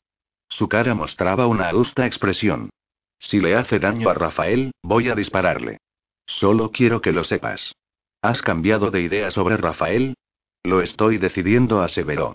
Pero no voy a dejar que el señor de las bestias me lo deje tullido. Apúntale a las pelotas, le aconsejé, y me fui. Vagué por el corredor hasta la puerta dorada. El vasto espacio del estadio estaba vacío. No había nada, excepto la arena de combate y yo. Avancé hasta la puerta de la alambrada y entré en el pozo. La arena yacía plácidamente. En mis sueños siempre estaba salpicada de sangre, pero ahora era dorada y estaba limpia. Me acuclillé, cogí un puñado y dejé que se escurriera entre mis dedos. Me resultaba extraño que estuviera tan fría. Los granos de arena cayeron como una delicada cortina. Me asaltaron los recuerdos. El calor. El sabor de la sangre en mi boca. La carne trepanada, de un rojo brillante. Unos ojos muertos, con su mirada fija en el cielo. Un sol cegador. El griterío del público. El dolor provocado por el mordisco de un jaguar en el hombro izquierdo, el de un lanzazo en un costado, el del corte de la pantorrilla derecha, debido a la cola, cortante cual cuchilla, de un veloz engendro reptiliano para el que ni siquiera tenía nombre y es como saludar a un viejo amigo, ¿verdad? Me volví para ver a un hombre mayor que me miraba desde el otro lado de la alambrada. Surcaban su rostro profundas arrugas sobre una piel curtida y bronceada como el cuero tras años bajo el sol. Su cara era ancha, y su largo cabello negro, atado en la nuca, estaba salpicado generosamente de gris. Me resultó familiar. Raramente es un amigo, le espeté. Mart salió por la puerta de la medianoche. Avanzó silencioso como una sombra, envuelto en su negro atavío, y saltó en el aire, aterrizando sin esfuerzo sobre la alambrada. El hombre ni siquiera lo oyó. ¿Has luchado aquí antes? Su voz estaba teñida por un leve acento francés. Negué con la cabeza. Entonces, ¿dónde? ¿Y dónde no había luchado? Elegí el primer lugar. En hoyo de sangre. Fue hace mucho tiempo. Mar me miró. Su cara mostraba una extraña expresión, algo definitivamente propio de un depredador, pero también había un rastro de algo más, algo perturbador y casi melancólico. Ah. El hombre asintió. Un lugar espantoso. No te preocupes, la arena es la misma en todas partes. Aquí está fría. Le sonreí. Eso es verdad. Asintió de nuevo. Pero supone muy poca diferencia. Una vez que escuches el clamor miró hacia los asientos vacíos, lo recordarás. ¿Cuánto tiempo ha pasado? Doce años. ¿Doce? Enarcó las cejas. No puede ser. Eres demasiado joven y guapa y su voz flaqueó. Mondieu, je me souviens de toi, petite tueuse y dio un paso atrás, como si la alambrada que nos separaba estuviera al rojo vivo, y se marchó. Hola, rícitos de oro. Contemplé a Mart. ¿Dónde está tu amigo tatuado? Él y yo tenemos una cita. Se limitó a mirarme. No eres muy parlanchín, ¿verdad? Saqué a asesina de su vaina y deslicé su hoja entre mis dedos. Él miró la espada. La alambrada era demasiado alta. Incluso si cogía carrerilla, no llegaría bastante alto para asestarle un buen golpe. Metiéndole miedo a la competencia, Salté sobresaltada, alejándome instintivamente de la voz, y pude ver a Curran, que se hallaba junto a la valla. Arrojarle un puñado de arena solo hubiera recalcado el hecho de que me había pillado desprevenida. No le había, escuchado acercarse. Ningún hombre de su tamaño debería ser tan silencioso, pero él se movía subrepticiamente como un fantasma. Cuánto tiempo llevaba allí era algo que nadie podía adivinar. ¿Te he asustado o estás nerviosa? Quizás el sonido de tu voz me repugna. Lo miré con el ceño fruncido. Es una respuesta instintiva. ¿Y él no dispara tus instintos? Mark sonrió. Él y yo tenemos una cita en la arena. No tengo nada que hacer con él hasta entonces. No sé si quiere matarte o follar contigo. Me hará feliz tomar la decisión por él. ¿Por qué siempre atraes a individuos tan repulsivos? Dímelo tú. Ja. Me la había puesto a nuevo. Sí, señor. Mark saltó desde lo alto de la alambrada y se desvaneció al entrar por la puerta de la medianoche. Me dirigí en dirección contraria, hacia la puerta dorada. Curran se me adelantó y me abrió la puerta de la alambrada. Me detuve. Eso era algo inesperado. Los hombres no solían abrirme las puertas. ¿Qué sucede? Estoy intentando decidir si es una trampa. Sal de ahí. ¿Vas a abalanzarte sobre mí? ¿Quieres que lo haga? Decidí sabiamente no considerar esa pregunta, porque la respuesta podía ser aterradora.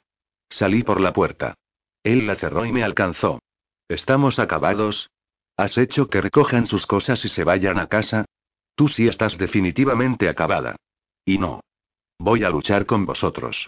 Me detuve y lo miré estupefacta. ¿Con nosotros? ¿En el pozo? Sí. ¿Acaso no soy lo bastante bueno para ti?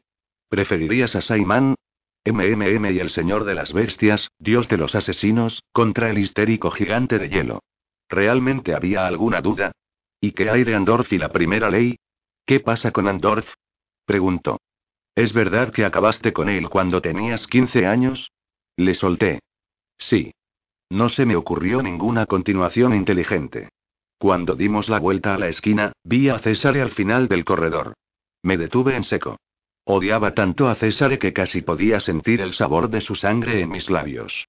Curran me miró. Él supervisó la paliza que le dieron a Derek, dije con rabia contenida. Los ojos de Curran se negaron en oro. Si íbamos tras él ahora, nos descalificarían, pero ambos queríamos matarlo. Lo deseábamos intensamente. César se dio la vuelta, nos vio y tropezó. Durante un momento, se quedó congelado, paralizado como un ciervo deslumbrado por los faros de un coche, y luego se escabulló en una habitación.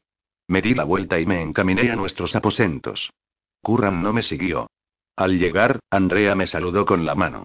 Estaba sentada en el banco, ante una variedad de extrañas piezas metálicas que, sin duda, se ensamblarían en un arma mortal, desparramadas sobre una toalla blanca. Me senté a su lado. ¿Dónde está todo el mundo? Escondiéndose dijo. Excepto Dolittle, que se ha librado de la bronca debido a que los demás lo secuestraron. Ahora está echándose una siesta, como si nada más le importara en la vida. He escuchado un montón de cosas interesantes a través de la puerta. Cuenta. Me regaló una sonrisa taimada. Primero conseguí escuchar el discurso de Jim, que decía que todo era culpa suya y que lo hizo sin contar con nadie. Luego el de Derek, que repetía que todo era culpa suya y que lo hizo solo. Entonces Curran les prometió que la siguiente persona que quisiera ser un mártir se convertiría en uno de verdad. Seguidamente Rafael soltó una encendida parrafada alegando que estaba allí por una deuda de sangre y que tenía derecho a restituir los daños causados a una amiga de los Boruda, cosa que figuraba en las páginas tal y tal de los estatutos de su clan. Añadió que si Curran tenía algún problema con eso, podían solucionarlo fuera. Fue terriblemente dramático y ridículo. Pero me encantó. Podía imaginarme a Curran ahí dentro, con las manos sobre la frente y los ojos cerrados, mientras gruñía quedamente. A continuación, Talí le dijo que estaba cansada, y harta, de que la trataran como si fuera de cristal, que estaba ávida de sangre y quería patear algunos culos. Eso le habría dejado muerto. ¿Y qué dijo él? No dijo nada durante un minuto, pero luego les echó la bronca. Amonestó a Derek por haber sido irresponsable con la vida de Livia y le dijo que, si quería rescatar a alguien, lo menos que podía hacer era tener un plan factible, no aquella porquería que rompía todas y cada una de las leyes de la manada y que le había explotado en la cara. Le soltó a Dalí que si quería que la tomaran en serio, tenía que aceptar la responsabilidad de sus propios actos en lugar de fingir ser una persona débil y desvalida cada vez que se metía en un lío y que esa no era la forma de demostrar la dureza de alguien.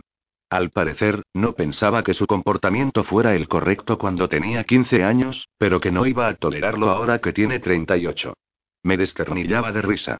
Señaló a Rafael que la deuda de sangre solamente anula la ley de la mañana en caso de asesinato o heridas extremadamente graves que pongan en peligro la vida y le citó la página de los estatutos, así como el número de sección donde podía comprobarlo. Añadió que desafiar frívolamente al macho alfa también violaba las leyes de la manada y era algo castigado con pena de aislamiento. Ha sido una confrontación impresionante. Cuando acabó de reprenderlos, no les quedaba culo. Andrea comenzó a ensamblar las distintas piezas del arma. Luego los condenó a los tres, y asimismo, a ocho semanas de trabajos forzados en las obras de ampliación del ala norte de la fortaleza y les dijo que se retiraran. Salieron de aquí corriendo, como si tuvieran la cabeza en llamas. Se condenó a sí mismo. Al parecer, también ha roto la ley de la manada al participar en nuestra locura. Así era el señor de las bestias. ¿Y Jim? Oh, a él le cayó una bronca especial después de que los demás se hubieran marchado. Fue una conversación muy tranquila y airada, y no pude escuchar la mayor parte. En cambio sí pude escuchar el final, cuando lo sentenció a tres meses de trabajos forzados en la fortaleza.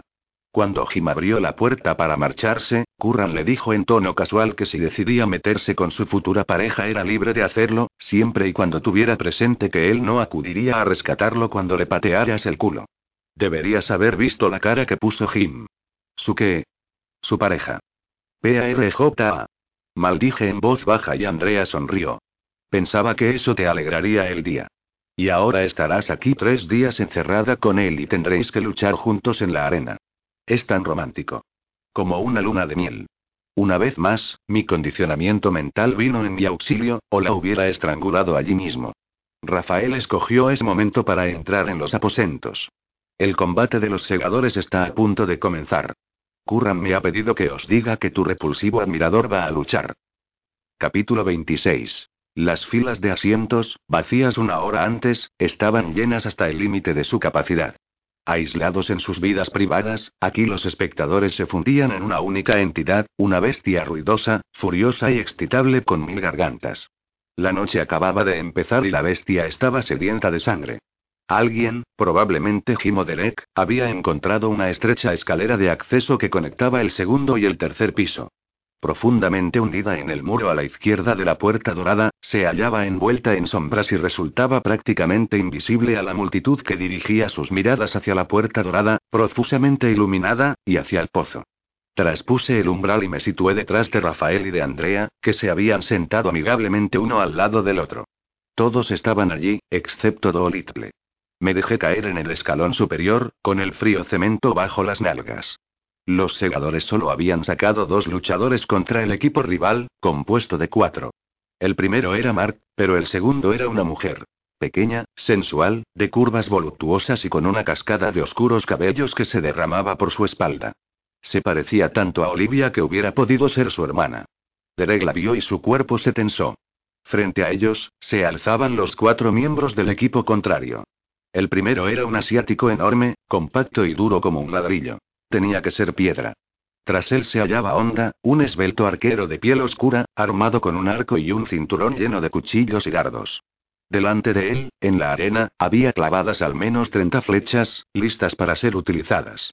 A la izquierda aguardaba su espadachín, un hombre joven de piel clara y pelo rubio que, al parecer, pensaba que era japonés, ya que vestía el tradicional kimono azul oscuro con unos amplios pantalones a cama, de un azul más claro con pliegues frontales, y portaba una katana. Vaya sorpresa. La última era una mujer, una hechicera, a juzgar por su posición en último lugar. Una sabia elección, ya que la magia estaba activa. El gong resonó por todo el estadio. El arquero disparó, la flecha hendió el aire y fue a caer, inofensiva, sobre la arena, mientras Mark la esquivaba convertido en un borrón oscuro. El arquero apuntó y disparó de nuevo, con una velocidad sobrenatural, pero Mark lo esquivó saltando de izquierda a de derecha, mientras la espada colgaba pasivamente de su vaina. Debieron de pensar que alguna flecha lo habría alcanzado. Ni de cerca. Piedra avanzó de un modo sorprendentemente rápido para su tamaño. Tras él, la hechicera comenzó un elaborado conjuro, ondeando las manos en el aire. El espadachín se abalanzó sobre la segadora. Ella se inclinó hacia atrás, con los brazos extendidos como las alas de un pájaro a punto de emprender el vuelo. Mar no hizo el menor movimiento para ayudarla. A tres metros de ella, el espadachín sacó su espada con un relampagueo. Debería haber esperado y la mandíbula inferior de la mujer se deformó y se desencajó al abrirse. La magia fustigó mis sentidos, con su recio y ardiente azote. La mujer se crispó y vomitó una nube negra en la cara del espadachín, un enjambre que se cerró sobre él como un cepo. El espadachín se quedó helado, abortado súbitamente su ataque. Un débil zumbido se propagó por el pozo. ¿Abejas? Pregunté. Avispas me corrigió Derek. El espadachín lanzó un alarido y giró sobre sí mismo. Marten vistió, dejando tras su sombra un reguero de flechas clavadas en la arena, y lanzó un golpe que alcanzó el vientre de piedra, quien se encogió sobre sí mismo. Una parte del enjambre que acechaba al espadachín se dividió para dirigirse, como un látigo negro, hacia el arquero, que intentó escapar a la carrera. Mientras Piedra se derrumbaba, la hechicera elevó los brazos. Un cono de fuego brotó de sus dedos, girando como un tornado horizontal. Mark saltó en el aire. Ella intentó alzar el chorro de fuego, pero no fue lo bastante rápida. Mark cayó sobre ella, con una patada que la alcanzó en el cuello. El impacto la hizo caer al suelo, pero no antes de ver que su cabeza se había inclinado bruscamente hacia un lado. Le ha roto el cuello, dijo Andrea. El enjambre alcanzó al arquero, que viró hacia la izquierda para encontrarse directamente con la espada de Mark, quien le asestó dos vertiginosas y precisas estocadas y se dirigió hacia el espadachín, que todavía chillaba como un puerco. El segador lo observó debatirse durante unos segundos, con aire perplejo, hasta que lo remató de un simple tajo. El enjambre se desvaneció y la cabeza del espadachín dio vueltas sobre la arena. El público estalló en un delirio. Los cambiaformas que me acompañaban permanecieron en absoluto silencio. Bueno, así es como funciona, dijo Jim en voz baja, mientras los empleados encargados de la limpieza cargaban los cadáveres en camillas y rastrillaban la arena para recoger algunas extremidades extraviadas. Hay cuatro combates en total. Primero el encuentro de clasificación, luego el segundo nivel, el tercer nivel y el combate por el campeonato. Solo en el combate final tiene que luchar todo el equipo. En los demás, lo dejan a nuestra elección. Podemos sacar de uno a cuatro luchadores en cada combate. Si sacamos cuatro y los perdemos a todos, estamos descalificados automáticamente, al ser incapaces de continuar. Hizo una pausa para que lo asumiéramos. Al parecer, había estado muy ocupado recopilando toda la información posible. Incluso tenía un sujetapapeles lleno de notas, como si fuera el entrenador de un equipo de béisbol. A pesar de esta norma, muchos equipos salen con cuatro participantes, porque sacar solo tres es arriesgado. Dirigió la mirada hacia Curran, sentado unos escalones más abajo. Es tu juego. Curran se encogió de hombros. Así pues, Jim seguía ostentando el puesto de estratega. Su majestad era muy generoso. Nos dividiremos en dos equipos, decidió Jim. Uno de tres y otro de cuatro luchadores. Todo bien, hasta el momento. Eso minimizará nuestros riesgos de ser eliminados y nos permitirá descansar entre un combate y el siguiente. Tenía mucho sentido. Rafael, Andrea, Derek y yo formaremos parte del primer grupo. Curran, Kate y Dalí serán los componentes del segundo. Impacto total. ¿Quieres que luche con él? Protesté. ¿En el mismo equipo? Sí. ¿Por qué? De pronto, sentí la incontrolable necesidad de salir corriendo y gritar. Drake, Rafael y yo tenemos estilos de lucha similares. Nos movemos por el terreno. Andrea también es un combatiente móvil, ya que puede disparar y moverse al mismo tiempo. En cambio, Dalí no puede, aseveró Jim. Hago magia Shodo, afirmó Dalí. Puedo lanzar maldiciones mediante la caligrafía. Tengo que escribir la maldición en un trozo de papel y no puedo moverme mientras lo hago. Un borrón y puede que acabemos todos muertos. Oh, Dios. Pero no te preocupes. Gesticuló con los brazos. Es algo tan preciso que normalmente no suele funcionar. La cosa mejoraba. Rafael y yo no somos buenos luchadores defensivos, continuó Jim, y Derek todavía no es muy veloz. Tengo que colocar a Dalí detrás de Curran, porque él es la defensa más poderosa que tenemos. Pero necesitará una fuerte ofensiva, y tú eres el mejor luchador ofensivo que tenemos. De algún modo, no acababa de sonar como un cumplido. Asimismo, los tres nos hemos sometido al mismo entrenamiento, añadió, así que sabemos qué esperar unos de otros y funcionamos bien como equipo. Encima no creía que pudiera trabajar bien en equipo. Está bien. El segundo grupo tendrá que luchar en el combate de clasificación y en el tercer nivel. La clasificación no debería resultaros problemática y, en el tercer nivel, los luchadores ya deberían estar cansados. El primer grupo librará el combate del segundo nivel y lucharemos todos juntos en el combate final por el campeonato. Jim ojeó sus páginas de notas. Esta noche os enfrentaréis a los demonios rojos. Por lo que he oído, sacarán a la arena un hombre bisonte, un espadachín y, como mago, una extraña criatura. La magia estará activa durante el combate. Los organizadores intentan programar los encuentros durante las oleadas mágicas, porque la magia ofrece un mayor espectáculo. Intentad parecer descuidados e incompetentes. Cuanto más débiles parezcáis, más os infravalorarán vuestros oponentes y todos lo tendremos más fácil en los siguientes combates. Mi señor, no uséis las garras. Kate, no uses la magia. Tenéis que ganar, pero por poco. Miró sus notas de nuevo y añadió. Las leyes relativas al asesinato no se aplican en el pozo. Curran no dijo nada. Jim había dado permiso a los cambiaformas para matar sin consecuencias, con el silencio de Curran para refrendarlo. Menos mal, porque los gladiadores morían. Esa era la realidad. Nosotros nos veíamos obligados a luchar, pero los demás habían acudido allí por propia voluntad. Además, si se diera la ocasión, cada miembro de los equipos contrincantes mataría a cualquiera de nosotros sin pensárselo dos veces. La arena crujió bajo mis pies y casi pude saborearla en la lengua. Me trajo recuerdos del calor y de un sol abrasador, unos recuerdos que me sacudí de encima para observar el pozo. En el otro extremo, tres personas nos aguardaban. El espadachín era alto y portaba una enorme espada bastarda. El hombre bisonte, con un enmarañado pelaje castaño oscuro, destacaba por encima de los demás, con aire amenazador. Su anchura era desmesurada, sus hombros poseían férreos y abultados músculos y su pecho era como un barril. Vestía una cota de mallas sobre el torso, pero sin pantalones. Sus piernas terminaban en negras pezuñas. Una densa maraña de pelo coronaba su nuca. Sus rasgos eran una mezcla de toro y ser humano, pero a diferencia del minotauro, cuyo rostro poseía una cohesión, el cráneo del bisonte era un amasijo de partes disparejas. Tras ellos se alzaba una criatura de pesadilla. La parte inferior de su cuerpo era el de una serpiente pitón, castaño oscuro con espirales de escamas color crema. Cerca del abdomen, las escamas se hacían tan finas que brillaban y se extendían, ceñidas a la carne, hasta el torso de un cuerpo humano, que contaba con unos pequeños pechos y un rostro femenino que parecía pertenecer a una quinceañera y que nos miraba intensamente con sus ojos de un verde esmeralda. Su cráneo estaba totalmente calvo y una especie de capucha carnosa lo rodeaba, similar a la de una cobra real. Una la mía. Estupendo. La lamía oscilaba suavemente, al ritmo de una melodía que solo ella podía escuchar.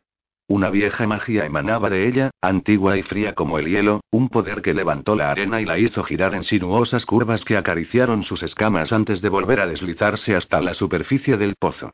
Detrás de mí, Talí se estremeció. Permanecía firme sobre la arena y sostenía una tablilla sujeta a papeles, una pluma estilográfica y una delicada hoja de papel de arroz cortada en finas tiras. Me centré en el espadachín. Tenía que parecer débil y desmañada. Muy bien, eso podía hacerlo. La multitud aguardaba a nuestro alrededor. El murmullo de las conversaciones, los carraspeos y el sonido de mil respiraciones simultáneas se fundían en un leve zumbido. Escudriñé las filas de asientos y pude distinguir a Saimán en su palco. La tía B, la madre de Rafael, se sentaba a su derecha y Mahón, el oso de Atlanta, verdugo de la manada, ocupaba la silla de su derecha sentado entre los alfas del clan Bouda y del clan Oso. No me extrañaba que hubieran persuadido a Saiman para que cediera su puesto a Kurran. Detrás de Tiabe pude ver una cabeza rubia que me resultaba familiar. No podía ser. Cuando se giró, pude ver el rostro de Julie. Oh, sí podía ser. Has sobornado a mi niña. Llegamos a un acuerdo comercial, dijo Kurran. Ella quería verte luchar y yo quería saber cuándo, dónde y cómo conseguiríais entrar en los juegos. Julie me ofreció una ancha sonrisa, nerviosa, y me hizo un pequeño saludo con la mano. Espera a que salga de aquí, vocalicé para que me leyera los labios. Íbamos a tener una pequeña charla acerca de obedecer órdenes. Sé cuál es el problema. Curran echó sus hombros hacia atrás y los flexionó, haciendo un poco de calentamiento. Aproveché para echarle una ojeada. Había decidido luchar en vaqueros y con una vieja camiseta negra con las mangas arremangadas, probablemente la que usaba para hacer ejercicio. Sus bíceps estaban esculpidos. Los músculos, forjados y definidos por incontables esfuerzos, ni demasiado voluminosos ni demasiado esbeltos. Eran perfectos. Besarle me había hecho sentir culpable por mi increíble mal juicio, pero al menos nadie podía acusarme de tener mal gusto. La cuestión era no besarle de nuevo. Una vez, podía ser un accidente. Dos, sería un desastre y has dicho algo. Enarqué una ceja al mirarlo. La indiferencia era el mejor camuflaje para conseguir que no se me cayera la bala. Tanto el bisonte como el espadachín parecían prestos a atacar, con los músculos de sus piernas tensos y ligeramente inclinados hacia adelante. Parecían estar totalmente seguros de que no nos moveríamos de nuestra posición y los aguardaríamos. Curran también tenía la mirada fija en sus piernas, pero parecían estar esperando algún tipo de distracción por parte de la lamía, que se agazapaba arrebujada en su capullo de magia y se sostenía con ambas manos, como si forcejeara contra la correa que la retenía. He dicho que sé por qué tienes miedo de luchar conmigo. ¿Por qué? Si volvía a flexionar sus músculos, tendría que tomar medidas de emergencia. Quizás, de una patada, podía arrojarle algo de arena. Le sería difícil resultar atractivo mientras se quitaba la arena de los ojos. ¿Por qué me quieres? Oh, tío. No puedes resistirte a mi sutil encanto, así que temes dar un espectáculo. ¿Sabes qué? No me hables. En ese momento, sonó el gong. Los recuerdos me asaltaron de nuevo. Calor, arena y miedo. La magia de la lamía restalló como el ataque de una cobra. Conseguí dar un salto hacia la izquierda, justo a tiempo de evitar el agujero en la arena que se abría bajo mis pies. El espadachín ya se había pegado a mí como una lapa. Arremetió contra mí y lanzó con rabia un golpe de manual, un poderoso tajo en diagonal desde la derecha y descendente. Salté hacia atrás y su espada silbó al pasar sin rozarme. Sujeté su peto de cuero y le estampé la frente en la cara. Allá vamos. Desmañada. Mi rostro se empapó de rojo. El espadachín puso los ojos en blanco y se derrumbó. Aquello no iba bien. Me di la vuelta a tiempo de ver la embestida del hombre bisonte. Tardó unos segundos en adquirir velocidad, pero ahora, mientras corría, ancho, enorme, exhalando bufidos desde su nariz deforme, parecía imparable. Curran lo vio venir con una expresión ligeramente aburrida. En el último momento, se hizo a un lado y le puso la zancadilla. El cambiaforma tropezó y Curran le ayudó con un golpe en la nuca muy poco gentil. El hombre bisonte golpeó el suelo como un rascacielos al derrumbarse y levantó una nube de arena. Se convulsionó un instante y se quedó inmóvil, con el cuello torcido en un ángulo abrupto. Debía de haberse roto el cuello al caer. Su pecho todavía subía y bajaba, así que al menos no moriría. Curran lo observó, con aire perplejo. Talí ladró una orden cortante en un idioma que no identifiqué y lanzó en el aire una fina tira de papel de arroz. Se escuchó un leve plop y el papel se desvaneció. Miramos a la lamía, expectantes, pero no sucedió nada. Mientras tanto, ella ondeaba los brazos, sin duda acumulando magia para algo realmente desagradable. Supuse que el hechizo había fallado. De pronto, brilló un resplandor de color magenta intenso sobre la cabeza de la lamía, que floreció hasta convertirse en dos deslumbrantes mandíbulas rojas atestadas de demoníacos dientes afilados como agujas. Las mandíbulas se cerraron repetidamente sobre el cuello, los codos y la cintura de la lamía, y se desvanecieron. Se escuchó un fuerte crujido y la lamía se retorció, su cabeza cayó hacia atrás, quebrado el cuello, sus codos se doblaron hacia adelante y se desmoronó como una flor con el tallo roto. Me giré lentamente y contemplé a Dalí, que se encogió de hombros. Supongo que ha funcionado. ¿Qué pasa? El público enloqueció. Jin nos esperaba en la puerta dorada, mostrando los dientes. ¿Qué ha pasado con lo de ganar por los pelos? Dijiste que fuera desmañada. Mira, ni siquiera he usado mi espada. Le golpeé con la cabeza, como a un tonto. Un hombre te ataca con una espada y lo desarmas y lo dejas sin sentido en menos de dos segundos. Se volvió hacia Curran. No es culpa mía que no haya sabido caer. Se encogió de hombros. La mirada de Jim pasó de Curran a Dalí. ¿Qué demonios era eso? Las fauces de la muerte escarlata. ¿Y cuando planeabas decirme que podías doblar de ese modo los codos de la gente? Te dije que lanzaba maldiciones. Dijiste que no funcionaban. Dije que no siempre funcionaban. Esta, al parecer, sí lo hizo. Dalí adoptó una mueca que arrugó su frente. De cualquier modo, no es que esté acostumbrada a usarlas contra oponentes vivos. Ha sido un accidente. Jin nos miró fijamente. Su tablero de notas se partió en sus manos. Se dio la vuelta y se alejó de nosotros deliberadamente. Creo que hemos herido sus sentimientos. Talí lo siguió mientras se alejaba, dejó escapar un suspiro y se encaminó tras él. Curran me miró. ¿Qué demonios se supone que tenía que hacer? ¿Sostener al bisonte mientras se caía? Una vez en nuestras habitaciones, cogí una muda limpia y me di una ducha. Cuando salí, la Guardia Roja nos había traído la cena. Estofado de ternera y pan recién horneado. Rafael se evaporó después de cenar y los cambiaformas me invitaron a jugar con ellos al póker. Me desplumaron. Al parecer, estaba hecha de pistas. Podían escuchar los latidos de mi corazón, así como detectar los sutiles cambios en mi piel y, por las veces que parpadeaba, eran capaces de saber qué cartas tenía antes de verlas siquiera. Si hubiéramos jugado al street poker, tendría que haberles dado hasta la piel de mi espalda. Finalmente, me levanté de la mesa y fui a mi cama a leer uno de los libros en rústica de Dolittle, ya que él estaba ocupado. El buen doctor había resultado ser un redomado ludópata. De vez en cuando, levantaba la vista para observarlos. Los seis cambiaformas permanecían quietos como estatuas, con los rostros inexpresivos que no traslucían ninguna emoción, mientras sostenían las cartas e intercambiaban breves y fugaces miradas. Me resultaba extraño dormir con más gente allí, pero había algo hipnótico en su absoluta quietud que invitaba a sumirse en un plácido sueño. Soñé que Curran y yo matábamos un dinosaurio y luego hacíamos el amor en el suelo. Alrededor de las nueve, Curran, Talí y yo nos dirigirnos hacia la puerta dorada para ver a Andrea, Rafael, Jim y Derek enfrentarse a los asesinos. La magia estaba en su apogeo. Andrea me sonrió al pasar a mi lado. Llevaba las Six Sauer en las fundas de sus caderas y sostenía una ballesta. Con la magia activa las pistolas no dispararían, pero había querido estar preparada por si se producía un cambio y se activaba la tecnología. Jim y Derek no portaban armas y vestían idénticos pantalones de chándal grises. Rafael iba armado con dos cuchillos tácticos, ambos con un recubrimiento antioxidante que hacía que las hojas fueran negras como el teflón. El cuchillo de su izquierda tenía la forma de un tanto japonés. El de su derecha, de doble filo, tenía cierta forma de hoja. Estrecho en la empuñadura, se ensanchaba antes de llegar a una punta afiladísima. Rafael llevaba unas botas negras, a juego con unos pantalones de cuero tan ajustados que moldeaban sus piernas con un resultado pasmoso y no llevaba nada más. Cuando pasaba a mi lado, se inclinó hacia Curran y le pasó un abanico de papel plegado, hecho con algún tipo de folleto. ¿Qué? Curran contempló dubitativo el abanico. Una precaución en caso de emergencia, Su Majestad. Por si la señorita se desmaya. Curran se limitó a contemplarlo. Rafael se encaminó al pozo, pero se dio la vuelta un instante, hizo una leve reverencia y me guiñó un ojo. Dame eso, le dije a Curran. Necesito abanicarme. No, no lo necesitas. Subimos a las escaleras para tener una vista mejor. Cuando los tres estábamos ya sentados en los escalones, Andrea cargó la ballesta de un modo eficiente.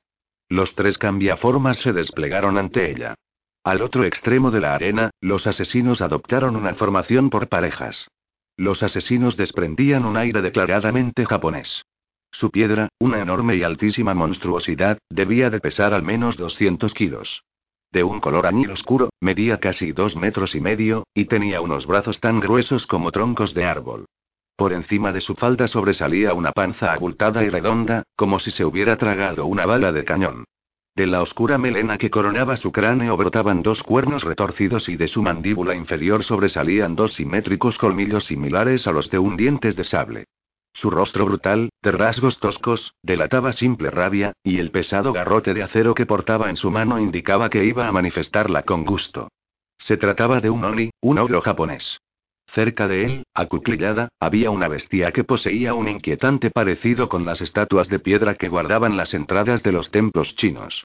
De gruesos y poderosos músculos, contemplaba al público con unos ojos saltones, pletóricos de inteligencia. Sus flancos eran de color rojo oscuro y su corta melena se ondulaba en rizos color rubí. Olfateó el aire y sacudió su inmensa y desproporcionada cabeza. Sus mandíbulas se abrieron más y más ampliamente, hasta que su cabeza parecía partida por la mitad. Las luces se reflejaron en sus blancos colmillos. Era un león fu. Tras él, se alzaba una mujer pelirroja, de labios finos, que llevaba una camiseta blanca y unos brillantes pantalones negros y que empuñaba un yumi, un arco tradicional japonés, esbelto, pero de dos metros de altura. A su lado permanecía inmóvil un hombre de origen asiático, con unos ojos llamativos de color verde jade. La arquera comenzó a cargar su arco Yumi. Se irguió con los pies separados y con el flanco izquierdo de su cuerpo frente al objetivo que había elegido. Rafael. Levantó el arco por encima de su cabeza y lo fue bajando lentamente, al tiempo que tensaba progresivamente la cuerda, hasta que el recto ástil de la flecha se cruzó sobre su mejilla. Una chispa de plata prendió la punta de la flecha y fue recorriendo el ástil en una llamarada de luz blanca. Al otro extremo de la arena, Andrea aguardaba con la ballesta apoyada en el muslo. Rafael lanzaba con indiferencia el cuchillo que sostenía en su diestra y lo volvía a coger, tras girar en el aire, convertido en un borrón metálico. Me incliné hacia adelante, con los codos sobre mis rodillas y las manos entrelazadas en un único puño. No son niños precisamente, me dijo Curran. Saben lo que hacen. Para mí, no suponía la menor diferencia. Preferiría luchar cien veces en el pozo antes que ver morir a uno de ellos. El gon emitió su tablido. La arquera disparó. Andrea alzó la ballesta y disparó sin apuntar siquiera. En el parpadeo que duró aquel instante, Rafael se apartó de la trayectoria de la flecha ardiente, con unos movimientos tan fluidos que sus articulaciones parecían hechas de agua, y lanzó un tajo con su cuchillo. Las dos mitades de la flecha cayeron sobre la arena, chisporroteando de magia. La cabeza de la arquera crujió. El proyectil de la ballesta se había clavado justo entre sus ojos. Su boca se abrió en un oscuro círculo, perdió el equilibrio y se vino abajo. El hombre que luchaba a su lado cerró los ojos y cayó hacia atrás, pero su cuerpo no llegó a tocar la arena. Finos filamentos mágicos lo atraparon y lo envolvieron, tejiendo a su alrededor una delicada telaraña que mecía su cuerpo como un balancín. Su rostro adquirió tal placidez, que parecía dormido. El león fu rugió, aunque el sonido que emitió era más propio de un lobezno cabreado que de un felino. De su boca surgieron rojizas volutas de humo y embistió. Recorrió la distancia que lo separaba de nuestras líneas en tres grandes saltos y cada una de sus zarpas levantó la arena como el golpe de un enorme mazo. Derek se interpuso en su camino, mientras sus pantalones se desgarraban y se desprendían de su cuerpo en proceso de metamorfosis. La piel de su espalda se extindió y brotó el pelaje. Sus músculos y huesos bulleron y un hombre lobo de más de dos metros de altura intentó atrapar la cabeza del león Fu. La pesadilla y el león chocaron y su colisión levantó una palmera de arena en el aire. El impacto impulsó a Derek sobre la arena, hasta que clavó en ella sus extremidades lupinas, frenando en seco la embestida del león hasta anularla. Los nervudos músculos de su lomo se tensaron bajo su pelaje. El león Fu sacudió la cabeza, tratando de librarse de su contrincante medio bestia, medio hombre. Derek hundió sus fauces en el enorme cuello de la criatura. A su izquierda, Jin se transformó en jaguar en mitad de un estallido de carne y pelaje dorado. El león Fu retrocedió, amagando zarpazos. En el instante en que expuso su vientre, Rafael y el jaguar se lanzaron sobre él. Hubo un relampagueo de garras y cuchillos y los resbaladizos intestinos de la bestia se desparramaron junto con un chorro de sangre. Derek liberó sus garras y se apartó de un salto. El león Fu se tambaleó y cayó. Los cambiaformas se alzaron sobre el cuerpo caído, en silencio. En los ojos de Derek relucía el ámbar, mientras que los de Jim eran verdes más. Jim ha mejorado su forma de guerrero, aseveró Curran. Interesante. Tras los cambiaformas, Andrea cargó la ballesta y disparó. Los proyectiles salieron disparados uno tras otros, tres de ellos habían hecho impacto en el pecho de Loni, pero el ogro bramó y los arrancó de un manotazo de aquel enorme escudo de carne que era su torso. Andrea dirigió un disparo contra la frente. El proyectil rebotó contra el cráneo del ogro. Tras el Oni, la magia aumentaba, se abría como una flor alrededor del durmiente. Unos zarcillos largos, traslúcidos, serpentearon más allá de las piernas del Oni, como pálidas cintas. Eso es malo, murmuró Dali a mis espaldas. Muy, muy malo. Los filamentos mágicos se anudaron unos con otros y su luz emitió un fogonazo para dar forma a una criatura de tres metros de altura, parecida a un ser humano con ancas de rana, que se acuclilló sobre la arena apoyada en unos brazos anormalmente largos. Los tentáculos mágicos conectaban su espalda y sus piernas con el mago durmiente. Un par adicional de antebrazos surgía de sus codos y acababa en unas manos de dedos largos, rematados por afiladas garras. En el lugar donde debería estar su cara se abrían unas enormes fauces como un foso, como un profundo túnel hacia su interior. Sus costados relucían con un brillo metálico, como si la criatura estuviera hecha de lana plateada. El estadio enmudeció. Los cambiaformas retrocedieron. Andrea volvió a cargar la ballesta y lanzó un proyectil a las fauces de la criatura, que se desvaneció y emergió por la espalda de aquella aberración. Tras ella, el Oni danzaba de forma grotesca, pisoteando la arena. La criatura retrocedió imperceptiblemente, su cetrino pecho se expandió y escupió una brillante nube plateada. Se produjo una lluvia de finas agujas que cayó sobre la arena. Una de ellas alcanzó a Jim, que grunó. Plata. Los cambiaformas se replegaron. El monstruo mantuvo un constante flujo de vómito metálico y comenzó a arrastrarse, lenta y laboriosamente, atrapándolos contra la alambrada. La lluvia de agujas atrapó a Derek, alcanzando su torso. Se debatió como si le quemara y dio un salto para alejarse. Acabad con el durmiente, murmuré. Jim ladró una concisa orden, apenas audible tras el silbido de las agujas que volaban sobre la arena. Derek eludió la lluvia corriendo hacia la izquierda, mientras que Rafael se lanzaba hacia la derecha, tratando de rodear a la criatura. Una segunda boca se abrió en el lado derecho del pecho de la criatura y un nuevo torrente de agujas cortó el paso a Rafael. Sujeté con fuerza mi espada. Curran observaba el combate sin expresión alguna, como una roca. Jim dio otra orden. Rafael y Jim retrocedieron, mientras Derek volvía sobre sus pasos lentamente para ponerse fuera del alcance del monstruo. Los dos cambiaformas sujetaron las piernas de Andrea y la empujaron hacia arriba. Andrea salió disparada hacia las alturas y lanzó un único disparo. El proyectil impactó en el pecho del durmiente y emergió por su espalda. Se despertó con un grito sobresaltado e intentó arrancárselo. Los traslúcidos filamentos mágicos se rasgaron y cayó en la arena. Los zarcillos se encogieron y se desprendieron de la piel del monstruo, dejando tras de sí negros agujeros, que se agrandaron progresivamente hasta que la criatura comenzó a fundirse. Restalló como un látigo y, de un revés, se quitó de en medio a Loni, que fue a estrellarse contra la alambrada. La aberración hecha de plata se arrastró por la arena hasta el durmiente, cada vez más rápido. Su espalda y sus caderas habían desaparecido, fundidas, y aún así continuaba arrastrándose. Durante un instante se inclinó sobre el humano que agonizaba, se agachó y se lo tragó de un bocado. Los aullidos del mago cesaron súbitamente y la criatura se desvaneció. La multitud estalló y miles de bocas gritaron a la vez. A nuestra izquierda, una ronca voz masculina gritó bravo. Con toda la fuerza de sus pulmones. El Omi se levantó con dificultad y se encontró con los tres cambiaformas. Fue algo breve y brutal. Abrí la puerta y descendí las escaleras hacia la puerta dorada. Curran y Dalí me siguieron. Un momento después los cuatro se aproximaron, cubiertos de sangre y salpicados de arena. Andrea corrió a través de las puertas y me abrazó. ¿Has visto eso? Ese disparo ha sido la repera. A la enfermería ordenó con brío Little. Rápido, antes de que la plata se extienda. Cuando pasaron a nuestro lado, Jim miró a Curran. El señor de las bestias hizo un ligero asentimiento. Derek y Rafael fueron los últimos en atravesar la puerta. El chico maravilla cojeaba ostensiblemente. Dirigió una mirada a Curran, rígido. Bien hecho, dijo Curran. Derek se puso derecho. Un pequeño rastro de orgullo iluminó sus ojos. Pasó ante nosotros cojeando, pero trataba de no apoyarse en Rafael. A cinco pasos de las puertas, Andrea se derrumbó. Un segundo estaba sonriendo y al siguiente caía abatida como un árbol talado. Rafael soltó a Derek y yo lo sujeté mientras Rafael recogía a Andrea del suelo. Intoxicación por plata, declaró Dolittle. Saquémosla de aquí. Me quemas, jadeó Andrea. Ya había tenido que vérmelas anteriormente con cambiaformas heridos por plata.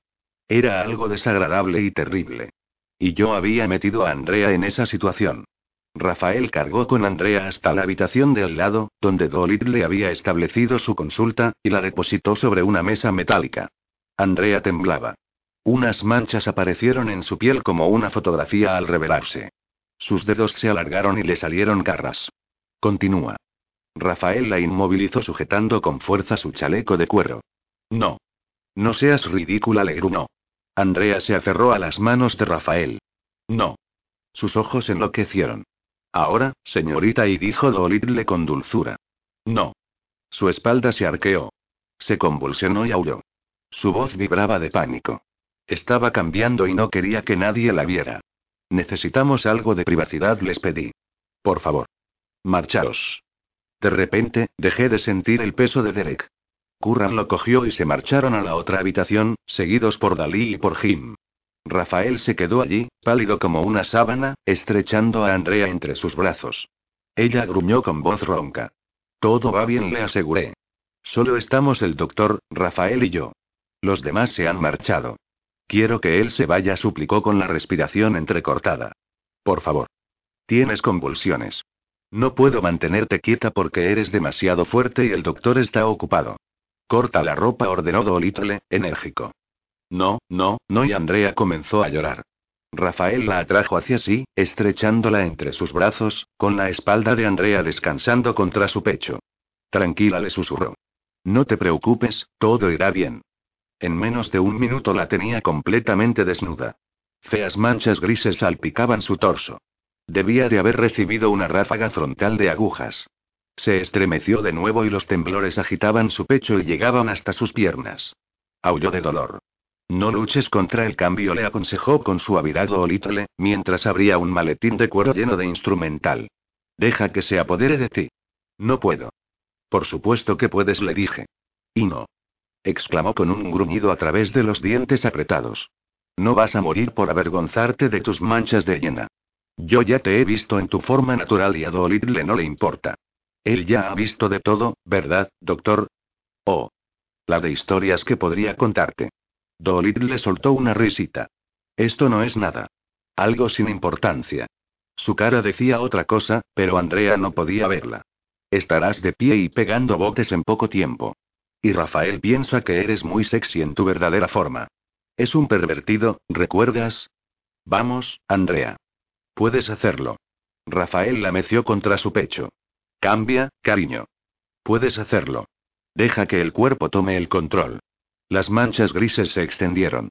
Ella estrujó mi mano en las suyas, a punto de partirme los dedos. Cambia, Andrea.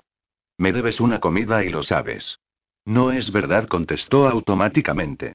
Sí lo es. Rafael y tú salisteis huyendo y tuve que pagar yo. Si te mueres ahora, me será muy difícil recuperar el dinero y soy demasiado tacaña para hacerme cargo de la cuenta. Vamos. La cabeza de Andrea se inclinó hacia atrás violentamente, golpeando el pecho de Rafael mientras gritaba. La carne fluyó por su organismo, adoptó nueva forma, moldeó un nuevo cuerpo, una criatura esbelta, de largas piernas, cubierta de un corto pelaje. Su rostro era una mezcla de humano y hiena. Pero a diferencia de los cambiaformas del clan Bouda, cuyo aspecto animal era a menudo un horripilante batiburrillo de partes desparejas, Andrea era un ser proporcionado, elegante, hermoso. Lástima que ella no se viera así. Dolittle tanteó su abdomen con los dedos de la mano izquierda mientras sostenía el escalpelo con la derecha. Ahora, cuando te haga el corte, empuja. Es rápido y fácil, como ya sabrás por el entrenamiento. ¿Entrenamiento? preguntó con voz sofocada. El entrenamiento de extracción de plata le aclaró Dolittle. No he recibido ningún entrenamiento. Por supuesto que no lo había recibido. Ni siquiera asumía el hecho de que era una cambiaforma. No sabe cómo hacerlo, confesé. Andrea se retorció y Rafael la sujetó con más fuerza. Su rostro había palidecido. La plata quema. Tu carne trata de retroceder ante ella y eso le permite penetrar más profundamente en el cuerpo. Debes luchar contra ella, le explicó Dolittle. Sé que va en contra de tus instintos, pero cuando te corte, debes presionar y empujarla para expulsarla de tu organismo. No puedo, jadeó Andrea. Sí que puedes, le dijo Rafael. Todo el mundo aprende a hacerlo. Hasta los niños son entrenados para ello.